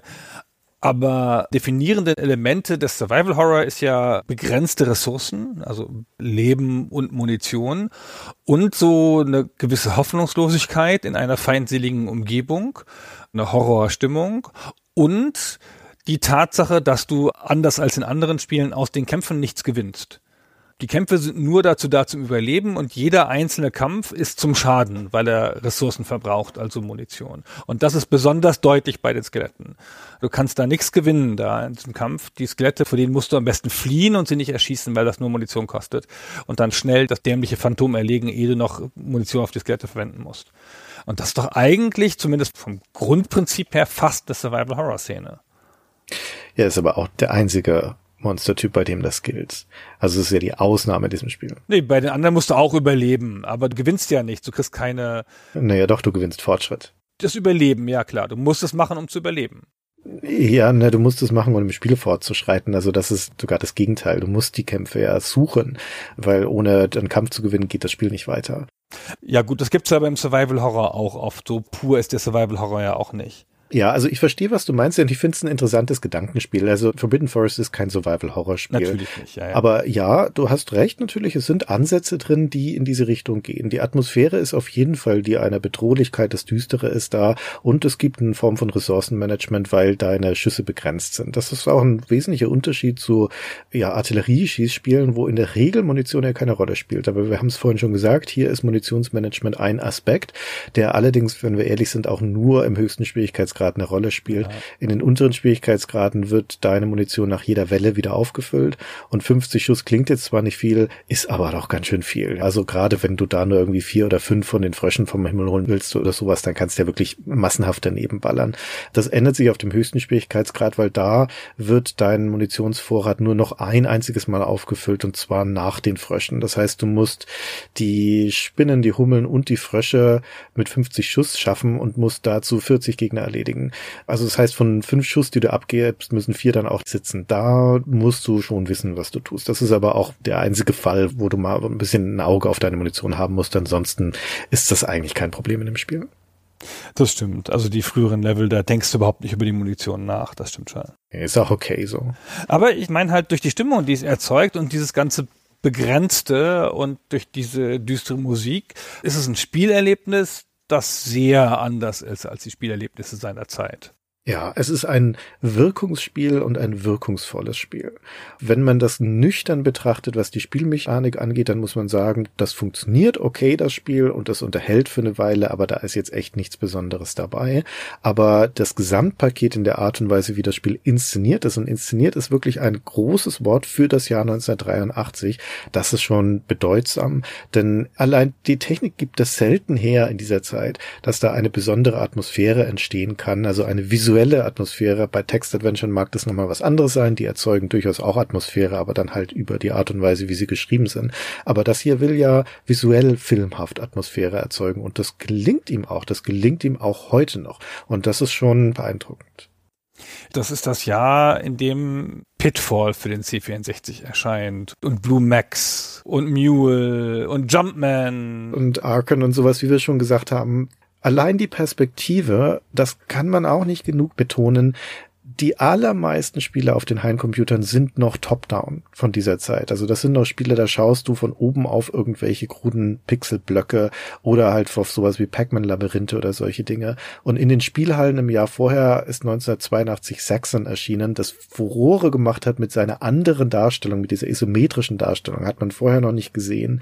Und hier ist jetzt ein Spiel, das verabschiedet sich auch von diesem Template der typischen Draufschau oder der flachen Seitenansicht und möchte dir eine Art Ego-Perspektive zeigen. Ein Blick in eine Spielwelt, die Tiefe hat. Das ist sozusagen ein frühes Third-Person-Spiel, ja, wenn man so möchte. Und das ist also allein in der Art und Weise, wie uns das hier präsentiert wird, der Blick in die Welt, das ist frisch und das ist anders und das ist spannend. Ja, also wenn man meine Favoriten des Jahres, Gateway to Abschei und Arken, wenn man die vergleicht in der Anmutung und in dem Style mit diesem Spiel, dann ist das wirklich wie aus einem anderen Jahrzehnt fast. Also man sieht natürlich die Limitationen, die technischen, aber das ist eine ganz andere Art von Erfahrung. Zu einer Zeit, als es dafür gar keine Präzedenz gab. Das kommt ja alles aus dem Entwickler selber hier, was der gemacht hat. Das ist halt ein klassischer Fall von, da wusste jemand halt nicht, wie es geht. ja, hat das halt so gemacht, wie er dachte. Lass uns da gerne drauf kommen jetzt auf die Entstehungsgeschichte, weil die Frage steht ja im Raum, okay, wer war das? Wer hat dieses ungewöhnliche Ding gemacht? Sowohl welche Person als auch welcher Publisher? Und die Antwort ist schon einigermaßen überraschend. Beide Antworten sind überraschend, weil, wie du gerade schon sagtest, erstens, die Person, die es gemacht hat, ist eigentlich ein Neuling im Feld der Computerspiele zu diesem Zeitpunkt. Und die Firma, von der es kommt, auch. Und die haben sich im Markt positioniert als ein Budget Hersteller, also ein Hersteller von Billigspielen. Es kommt also aus einer sehr unerwarteten Richtung. Und um diese Entstehungsgeschichte zu erzählen, fangen wir mal an bei der Firma. Die Firma heißt nämlich Cosmi und Cosmi wurde gegründet von einem Mann namens George Johnson Jr. Dieser George Johnson ist ein Amerikaner, der ist in Wisconsin geboren und dann in Los Angeles aufgewachsen, also in Kalifornien. Und der ist, als er 1982 Cosmi gründet, schon ein erfolgreicher Geschäftsmann. Cosmi ist schon seine vierte Firma. Der hat 1957 schon eine Firma gegründet, seine erste, die Pager herstellt. Das ist ziemlich früh, da ist der Markt noch nicht reif dafür. Das ist also kein Erfolg. 1962 gründet er dann eine Firma namens Audio Magnetics und damit stellt er Audiokassetten her. Das ist natürlich ein perfektes Timing, um damit den Markt zu gehen, weil Audiokassetten boomen gerade dann in den 60er, 70er Jahren als Tonträger für Musik, Hörspiele und so weiter. Und seine Firma geht dann auch durch die Decke. Die macht im ersten Jahr noch 160.000 Dollar Umsatz, dann ein paar Jahre später sind es schon 10 Millionen und 1970 verkaufte die dann an Mattel, also an den Spielzeugriesen für 60 Millionen Dollar. Das entspricht umgerechnet heute einer knappen halben Milliarde. Also da ist der schon ein gemachter Mann, der Johnson. Dann macht er aber direkt in dem Business weiter ein paar Jahre später. Vermutlich hatte der so eine Wettbewerbsklausel in seinem Vertrag stehen, dass er halt ein paar Jahre warten muss. Deswegen dauert es bis 1974. Dann macht er die nächste Kassettenfirma auf, die heißt dann Intermagnetics. Da lässt er die Kassetten in Niedriglohnländern herstellen und vertreibt die dann weltweit. Und 1978 hat seine Firma dann neun Fabriken in Ländern wie Indien, Thailand, Malaysia, China und kann bis zu 240 Millionen Kassetten im Jahr herstellen. Und diese Firmen, das sind alles Joint Ventures, also mit anderen Firmen zusammen.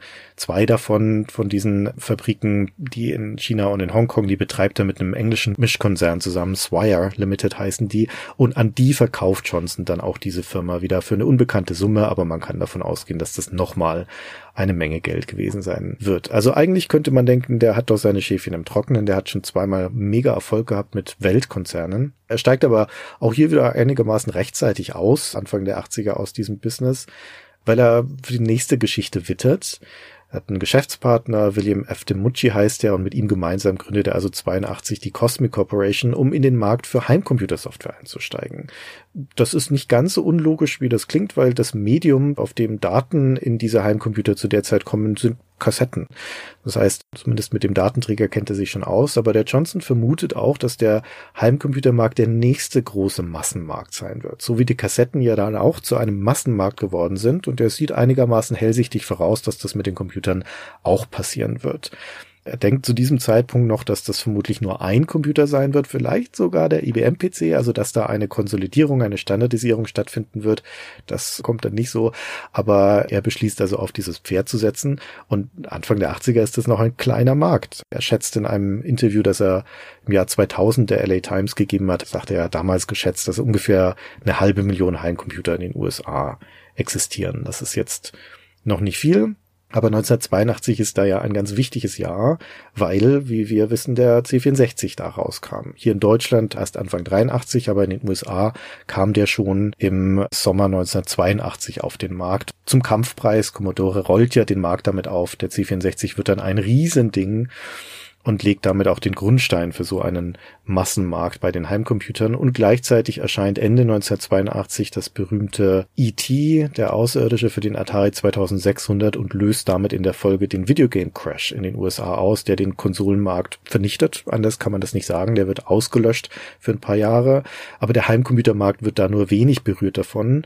profitiert vielleicht sogar davon dass da jetzt der Fokus von den Spielen drauf liegt. Also eigentlich ein sehr guter Zeitpunkt, um einzusteigen in diesen Markt.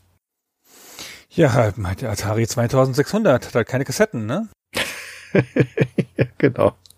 Kann ja nicht überleben.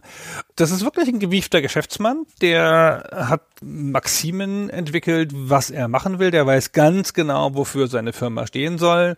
Und sagen wir mal, so Kunst ist es nicht. Es muss massenmarkttauglich sein. Wir wollen imitieren statt innovieren. Wir setzen bei den Kunden auf Impulskäufe. Das ist sicherlich eine Preisfrage und wir wollen alles selber machen, also vertikal integrieren nennt man das heutzutage. Möglichst viele Schritte der Produktion im eigenen Haus haben. Also zum Massenmarkt, du hast schon erzählt, er spekuliert darauf, dass der Markt sich konsolidieren wird. Das ist ja nicht so eingetroffen und sie unterstützen halt dann doch mehrere Plattformen, aber diese Plattformen wachsen und der C64 wird ja schnell zur Lead-Plattform. Dann dieses Thema Innovation er nimmt nicht zu Unrecht an, dass innovative Produkte erstmal in die Nische gehen müssen und er will nicht in die Nische, er will in die Masse. Deswegen sagt er, okay, lass uns doch das nehmen, was es schon gibt im Markt und das kopieren.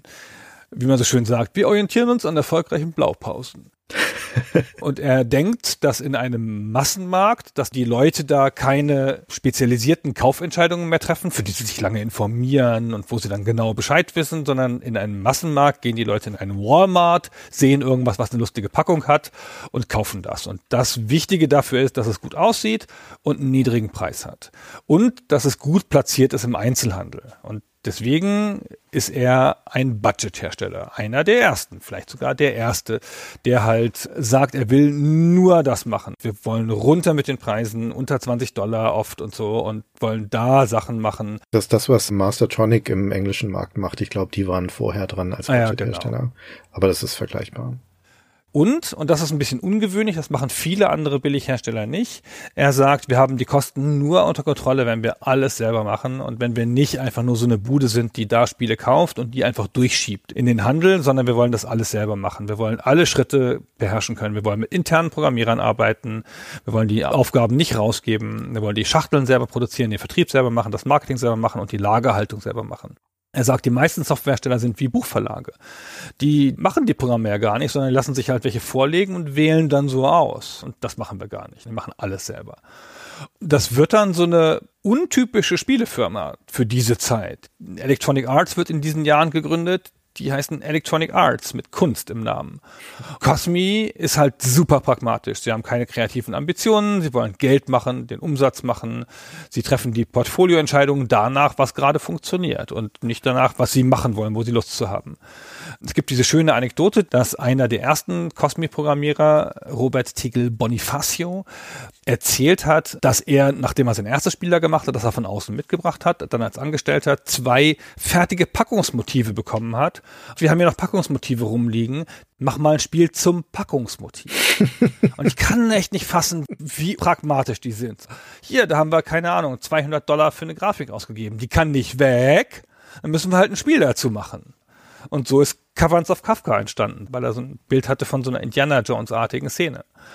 Aber damit geht auch einher, dass die zwar die Themen vorgeben, aber dass sie sich nicht für Details interessieren. Da gibt es dann keine Producer, die ihren eigenen Geschmack da reinbringen oder Leute, die in einem Komitee entscheiden, was gut ist und was nicht. Die lassen ihre Programmierer machen. Solange die irgendwas zu der richtigen Packung machen oder dem Thema des Spiels folgen, können die machen, was sie wollen. Aber sie müssen auch richtig ran. Sie müssen drei, vier Spiele im Jahr machen. Also im Schnitt alle vier Monate ein Spiel. Ja, also da ist der Rahmen gesetzt und 1982, wie gesagt, startet Cosmi dann als Hersteller. Da bringen sie den ersten Sprungspieler raus. Die sind noch fast alle für den Atari 800, also für die Atari 8-Bit-Computer als Leitplattform. Das ist ja auch noch vor dem Markteintritt des C64. Und die meisten von diesen ersten Spielen sind simple Klone von Klassikern. Also Meltdown zum Beispiel erscheint, das ist eine Variante von Frogger. Galactic Avenger, das ist eine Variante von Galaga. Renaissance, das ist ein Versi-Spiel und so weiter. Und die kommen überwiegend von jungen Leuten. Die meisten von diesen frühen Spielen stammen von Leuten, von denen man dann nie wieder was gehört hat. Eine Ausnahme ist vielleicht Ronald J. Fortier. Der hat sein Debüt bei Cosmi und der macht dann noch Branchenkarriere bei Datasoft, Epix, Disney und so weiter. Aber der wichtigste dieser ersten Cosmi-Mitarbeiter, der dann auch über lange Jahre bei der Firma dabei ist, ist der von dir schon erwähnte Robert Teagle Bonifacio.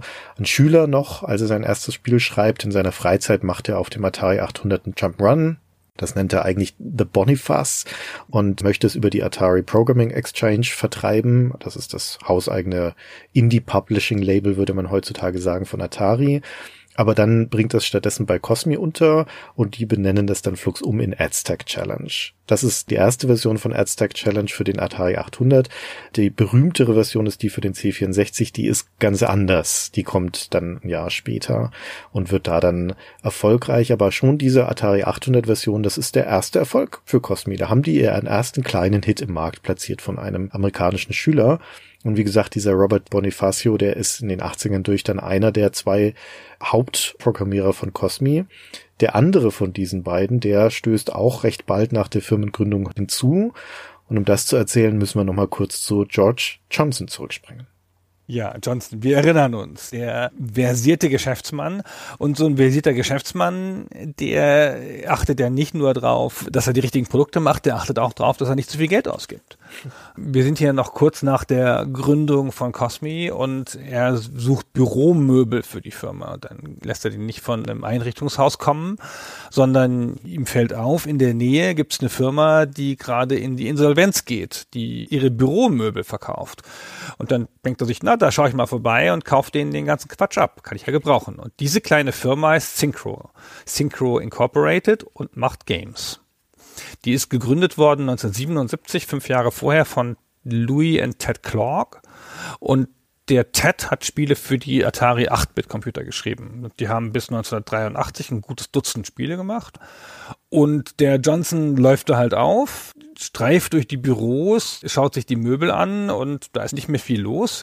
Aber ein junger Programmierer, der sitzt da noch vor seinem C64 und arbeitet unbeirrt weiter. Und das ist Paul Norman. Das ist Paul Norman. Und der Paul Norman, der ist Jahrgang 1951 und der ist von Haus aus, also nach dem, was er gelernt hat, kein Programmierer, sondern der ist eigentlich Musiker. Der hat ab 13 Gitarre spielen gelernt und der arbeitet die ganzen 70er Jahre hindurch als professioneller Musiker. Als Tourmusiker für Bands, der spielt Konzerte, Studiomusiker und so weiter auf seiner Gitarre. Und nun kommt es aber so, dass im Laufe der 70er, Ende der 70er die elektronische Musik immer mehr in Mode kommt und die Gitarrenmusik ist nicht mehr zeitgeistig und deswegen fällt es dem Paul Norman zunehmend schwer, sich als Gitarrist über Wasser zu halten. Er muss sich nach etwas anderem umgucken. Und im Jahr 1981, da ist er 29 Jahre alt, da kaufte sich einen Commodore VC20, den hat er in einem Musikladen gesehen. Nachdem er ein Sci-Fi-Fan ist, sagte er auch, ja, diese Computer, damit könnte ich mich anfreunden. Dann kaufte sich den und beginnt darauf in Basic zu programmieren. Das bringt er sich selber bei. Er macht so ein paar kleine Spielchen als Fingerübung und schließlich schreibt er einen Asteroids-Klon. Und im Jahr 1982 sieht er dann eine Anzeige in der Zeitung, dass Spieleprogrammierer gesucht werden. Und diese Anzeige stammt von Synchro, von der Firma, die du gerade genannt hast. Dann setzt sich Paul Norman in einen Leihwagen und fährt die 80 Kilometer von seinem Wohnort nach West Village im Westen von Los Angeles, da wo Synchro die Büros hat, und zeigt dort sein Asteroid-Spiel auf dem VC20. Und die Clorges können gar nicht glauben, dass das in reinem Basic geschrieben wurde, so erzählt der Norman das später. Die fragen immer wieder, hast du das in Maschinensprache gemacht? Hast du das in Assembler geschrieben? Norman sagt, nee, kann ich gar nicht. Das ist Basic. Auf jeden Fall wird er eingestellt wird in einen kleinen fensterlosen Raum gesetzt, wo schon zwei ältere Luftfahrtsingenieure drin sitzen und arbeiten. Und am ersten Tag kriegt er dann einen brandneuen C64 als Arbeitscomputer hingestellt, mit der Anweisung, darauf ein Spiel zu machen. Und Synchro hat da nur zwei Vorgaben für ihn, nämlich erstens, er soll es bitte in Assembler schreiben, in Maschinensprache. Das muss er sich jetzt also beibringen. Und zweitens, es soll ein Pfeil- und Bogenspiel werden daran fängt Paul Norman dann an zu arbeiten. In diesem kleinen Raum an dem 9064 und muss sich die Maschinensprache auch selber erstmal beibringen. Kriegt ein kleines Gehalt von Synco, von dem er sagt, es reicht gerade, um den Leihwagen zu bezahlen, weil er hat kein eigenes Auto. Er muss sich immer eins leihen, um damit die 80 Kilometer jeden Tag zu pendeln. Das ist alles ganz schön crazy. Wir haben viel gelesen und gehört von so Wunderkindern in der Games-Branche, sowas wie der Bonifacio, der halt als Schüler schon seine Programme macht, aber der Paul Norman, der hat schon seine erste Karriere hinter sich, ja, der ist schon fast 30.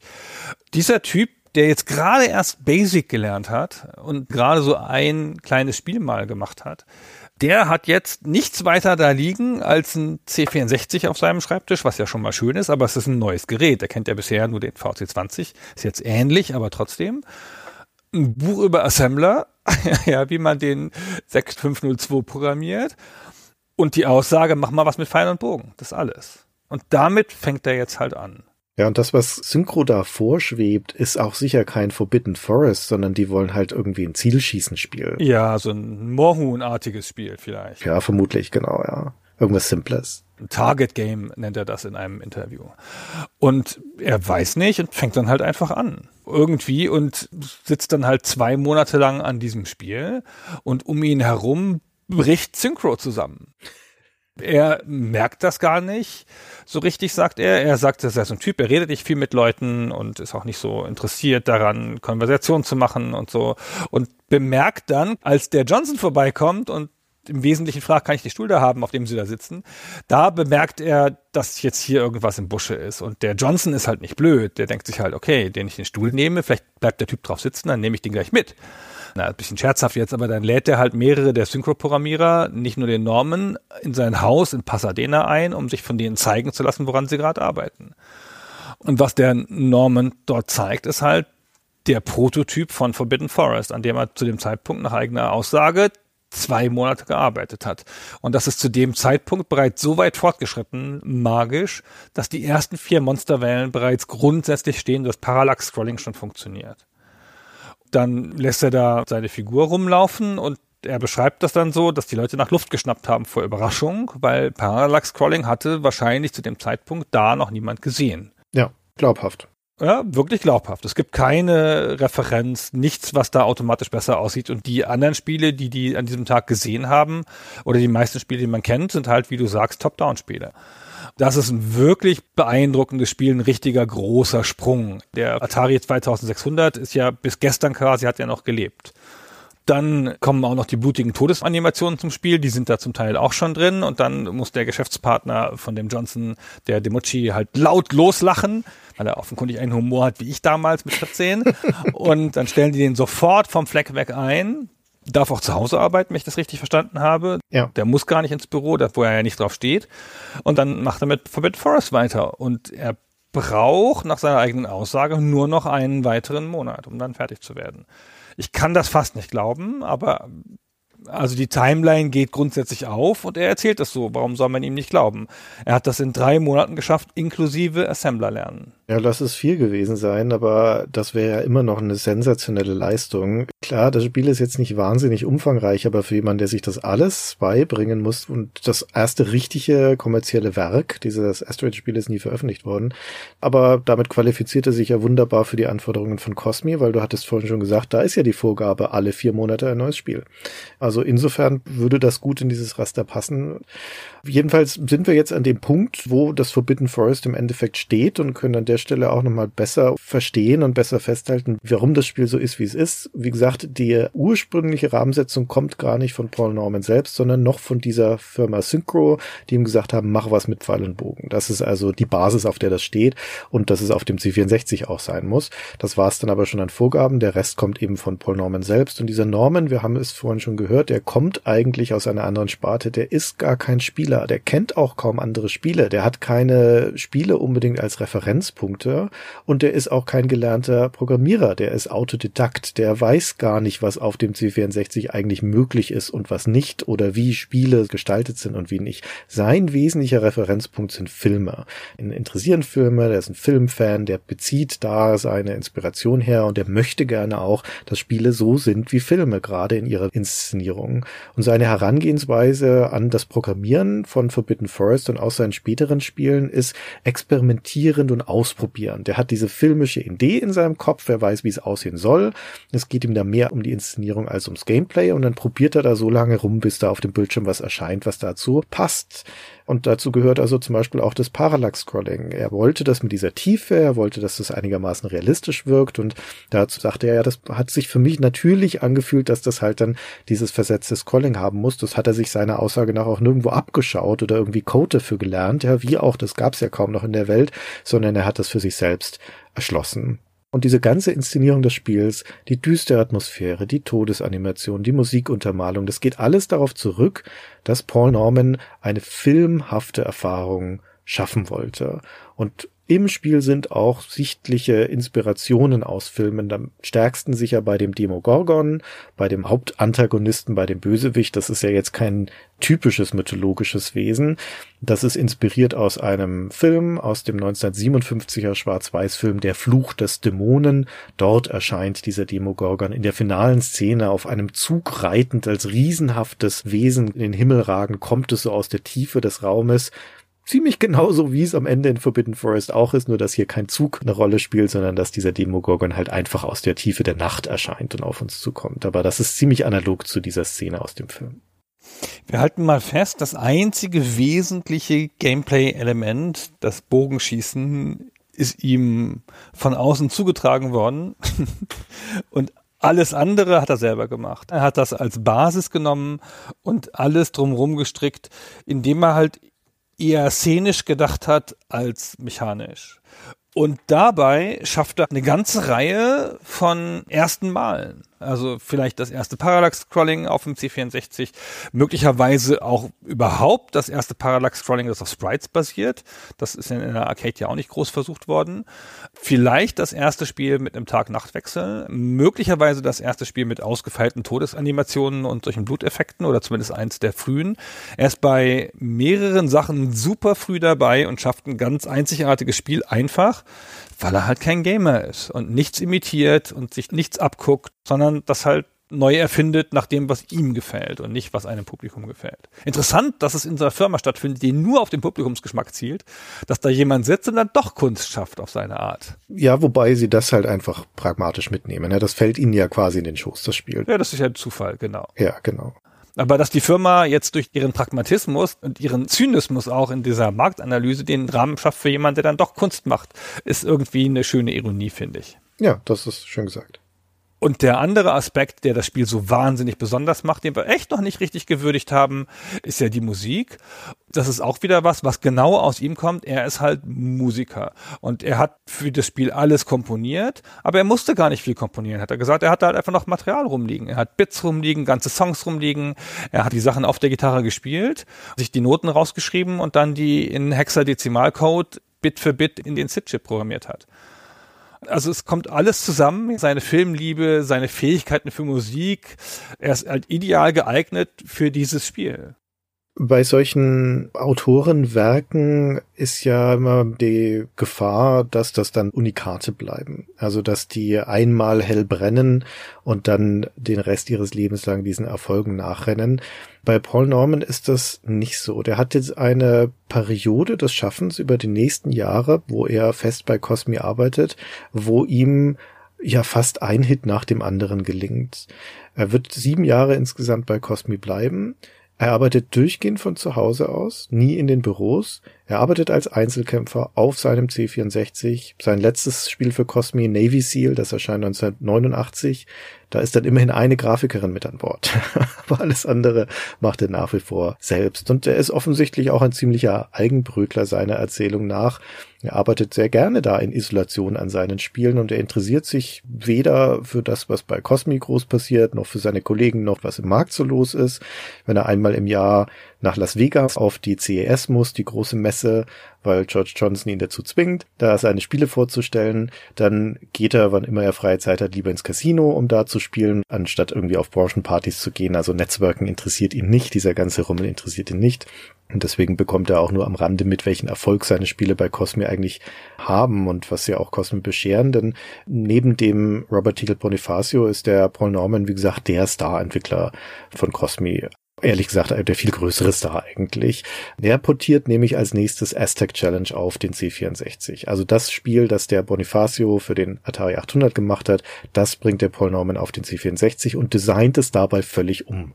Und dadurch wird es ein viel besseres Spiel und vor allem wird es der nächste richtige Hit für Cosmi.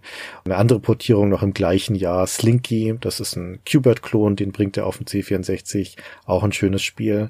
1985 möchte Cosmi dann eine Flugsimulation haben. Die haben gesehen, wie erfolgreich Microprose damit im Markt ist und sagen dann so, wir brauchen auch eine. Und daraufhin entwickelt Paul Norman ein Helikopterspiel, Super Huey, und das ist gleich der nächste Erfolgsschlager. Also da hat er jetzt schon drei Kerben auf seinem Holz mit Forbidden Forest, Aztec Challenge und Super Huey. Dazwischen, wie gesagt, noch ein paar kleinere Spiele, das Slinky und so weiter. Also das läuft na, tatsächlich für Cosmi und Paul Norman. Und im gleichen Jahr 1995 kehrt er dann auch nochmal zu seinem Forbidden Forest zurück und schafft den offiziellen Nachfolger. Beyond the Forbidden Forest heißt das. Gunnar, hast du das auch gespielt, dieses Spiel damals? Nee, das ist mir komplett entgangen. Das habe ich erst jetzt für diese Folge nachgeholt. Das gefällt mir nicht. Er sagt selber in einem Interview dazu, das ist wie jede Fortsetzung eines Hits. Es hat höhere Produktionswerte, aber der ursprüngliche Geist fehlt. Und ein bisschen ist es so. Das hat gute Musik, das ist ganz gut inszeniert. Mir gefällt die grundlegende Spielmechanik nicht, die sich minimal ändert auf eigentlich eine logische Art und Weise jetzt ist der Raum wirklich ein 3D-Raum, weil du kannst jetzt in die Tiefe des Bildschirms gehen, kannst dich nach vorne und nach hinten bewegen, das Sprite wird dann halt kleiner und größer und nach links und rechts kannst du eh gehen. Aber das macht für mich irgendwie das Zielen unbefriedigender, weil ich jetzt auf dieser Ebene so bin und zielen, also ne, auf dieser Ebene in die Tiefe und ich finde das immer ein bisschen schwierig perspektivisch. Das ist sonst ein ganz ähnliches Spiel. Ich finde die Gegner einen ganz kleinen Tick unorigineller. Es gibt jetzt halt fängt Skorpionen an, da gibt es Würmer, die haben auch wieder alle eigene Angriffe, eigene Ideen. Am Ende gibt es ein großes Bossmonster, die Hydra. Das ist alles ganz schön. Es hat noch eine kleine andere Mechanik. Du musst so goldene Pfeile sammeln. Die kriegst du in einer kleinen Zeremonie nach jedem Level dann überreicht. Kleine Zeremonie, es dauert auch so seine zehn Sekunden, bis der Pfeil da vom Himmel gefallen ist. Da ist er sich ganz treu geblieben, aber insgesamt ist das ein kompetentes Spiel, glaube ich, aber echt nicht mehr meins gewesen. Ja, kann ich verstehen. Dadurch, dass sich der Schütze jetzt löst von seinem fixen Punkt vorne im Wald und auch in die Tiefe gehen kann, ist es irgendwie ein klassischeres Actionspiel. Aber es hat immer noch diese relativ komplizierte Steuerung der Schüsse, die ja jetzt also auch aus dem 3D-Raum aus der Tiefe nach vorne fliegen können, weil du ja auch von hinten nach vorne schießen kannst. Also es ist ein bisschen unintuitiver. Es sieht dafür deutlich besser aus. Also dieses kachelige, der 8x8er Raster ist weg. Das ist jetzt viel feiner, viel detaillierter. Hat wieder so eine sehr schöne Atmosphäre durch die Soundkulisse, Donnergrollen im Hintergrund, Windpfeifen. Also wirklich klasse, sehr schöne Gruselatmosphäre. Aber der Preis ist, dass diese zwei Schauplätze, das ist jetzt ein Multiload-Spiel, das muss zwischendurch den zweiten Schauplatz laden, das ist dann eine Höhle, die sind generischer, die haben weniger Charakter. Der Wald ist wirklich nur noch ein Wald, da gibt nichts mehr außer Bäume, keine Ruinen, Tümpel oder sonst irgendwas. Die Höhle ist eine Höhle. Das ist ein bisschen schade. Aber der Gore ist noch da, also die Gewaltdarstellung, die ist jetzt sogar noch ein bisschen verstärkter. Ähm, wenn du von so einem Wurm verspeist wirst, die brechen aus der Erde hervor und können den gesamten ähm, Schützen verschlucken mit einem Mal und danach, wenn sie ihn blutig zerkaut haben, spucken sie noch ein blutiges Körperteil aus. das ist schon einigermaßen effektvoll. Und wenn man den Wurm mit dem Pfeil erwischt, dann platzt ihm der Kopf auf und das Blut spritzt herum. Das sieht für C64-Verhältnisse schon echt effektvoll aus. Ja, also es kam noch ganz gut an. Die Zap gibt eine 91 Prozent. In Deutschland macht es wie das erste Spiel die Ariola Soft. Also es ist wahrscheinlich auch ganz gut gelaufen, aber es fehlt ihm ein bisschen die Einzigartigkeit des ersten Teils. Aber naja, also trotzdem nicht so schlimm. Ist ein Aufguss, würde ich sagen. Ja. Das ist das richtige Wort dafür. Und dann wird's schon so ein bisschen dünner in seiner Karriere. Er macht noch Monster Trivia, ein Trivia-Spiel, wo man von einem Monster gefressen werden kann. Das ist ganz lustig. Ein Spiel namens DEFCON 5 und The President is Missing. Das sind nicht mehr so originelle Spiele und auch nicht mehr so krass filmhafte Spiele. Ich finde drei Spiele super erstaunlich und das ist halt das Forbidden Forest, das umprogrammierte Adstack Challenge, was ähnliche Vorteile hat, auch sensationelle Musik und total filmhaft und sehr unterschiedliche Spielmechaniken und dass er auf diese beiden Spiele, die eine gewisse stilistische Ähnlichkeit haben, auch wenn sie sehr unterschiedlich sind, dass er da noch Super Yui draufgesetzt hat, macht mich ganz kirre. Das ist echt ganz schön erstaunlich, dass er das gekonnt hat. Das ist auch ein gutes Spiel. Ja. Auch ein erfolgreiches Spiel. Auch ein erfolgreiches, wirklich erfolgreiches Spiel, ein großes Spiel. Und dann wird's dünner in seinem Werk, finde ich. Ja, gut, ein zweiter Teil und dann nicht mehr so viel. Und dann kommt es auch zum Bruch, weil er hat halt nicht so viel Geld gekriegt dafür. Die haben ihn wahrscheinlich ausgenutzt. Es war ihm auch die ganze Zeit nicht so klar, dass er zwar gutes Gehalt kriegt, aber nicht umsatzbeteiligt ist und dass die halt total viel Geld mit seinen Spielen scheffeln er ist grundsätzlich zufrieden, weil er kann ja von zu Hause arbeiten und keiner stresst ihn und kriegt sein Geld und das passt schon so, aber so richtig gut behandelt fühlt er sich auf Dauer nicht. Und Cosmi stellt auf den IBM-PC um Ende der 80er. Die wollen IBM-PC-Spiele machen. Und das ist ja auch völlig logisch mit dem, was der Johnson immer gewollt hat. Massenmarkt, ein starkes System, konsolidieren, nicht tausend Systeme unterstützen. Und Norman kann mit dem PC nichts anfangen. Will er nicht. Es ist bitterblöd. Das kann man schlecht programmieren. Der C64 ist viel besser, er will das nicht.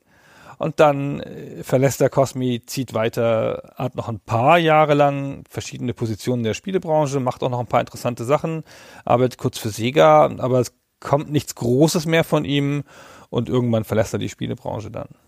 Und Cosmi, die entscheiden sich auch Ende der 80er aus der Spieleentwicklung auszusteigen. Da verlässt dann auch Robert Tiegel Bonifacio das Unternehmen und sich auf Anwendungssoftware zu konzentrieren und gehen da dann all in in den 90ern. In den 2000ern finden sie dann nochmal kurzzeitig zurück zu spielen für eine Weile und in diese Zeit fällt auch die dritte Episode von Forbidden Forest. Es gibt nämlich nochmal einen Nachklapp.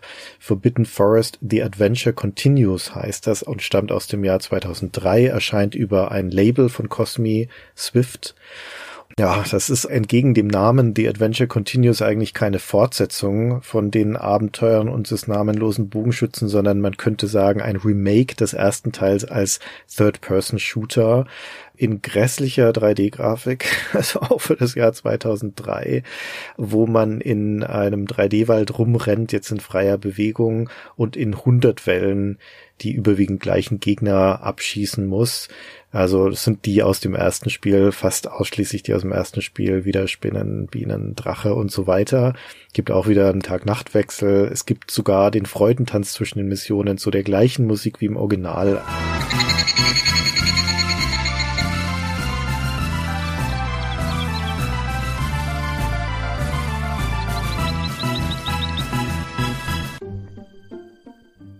Also es ist ein Remake, würde ich sagen, aber halt in dieser 3D-Welt. Und das, was man im Jahr 2003 mit einem Budgetspiel, einem Billigspiel assoziieren würde, es ist super simpel, es ist anspruchslos, es ist technisch dürftig, es ist ein Quatsch.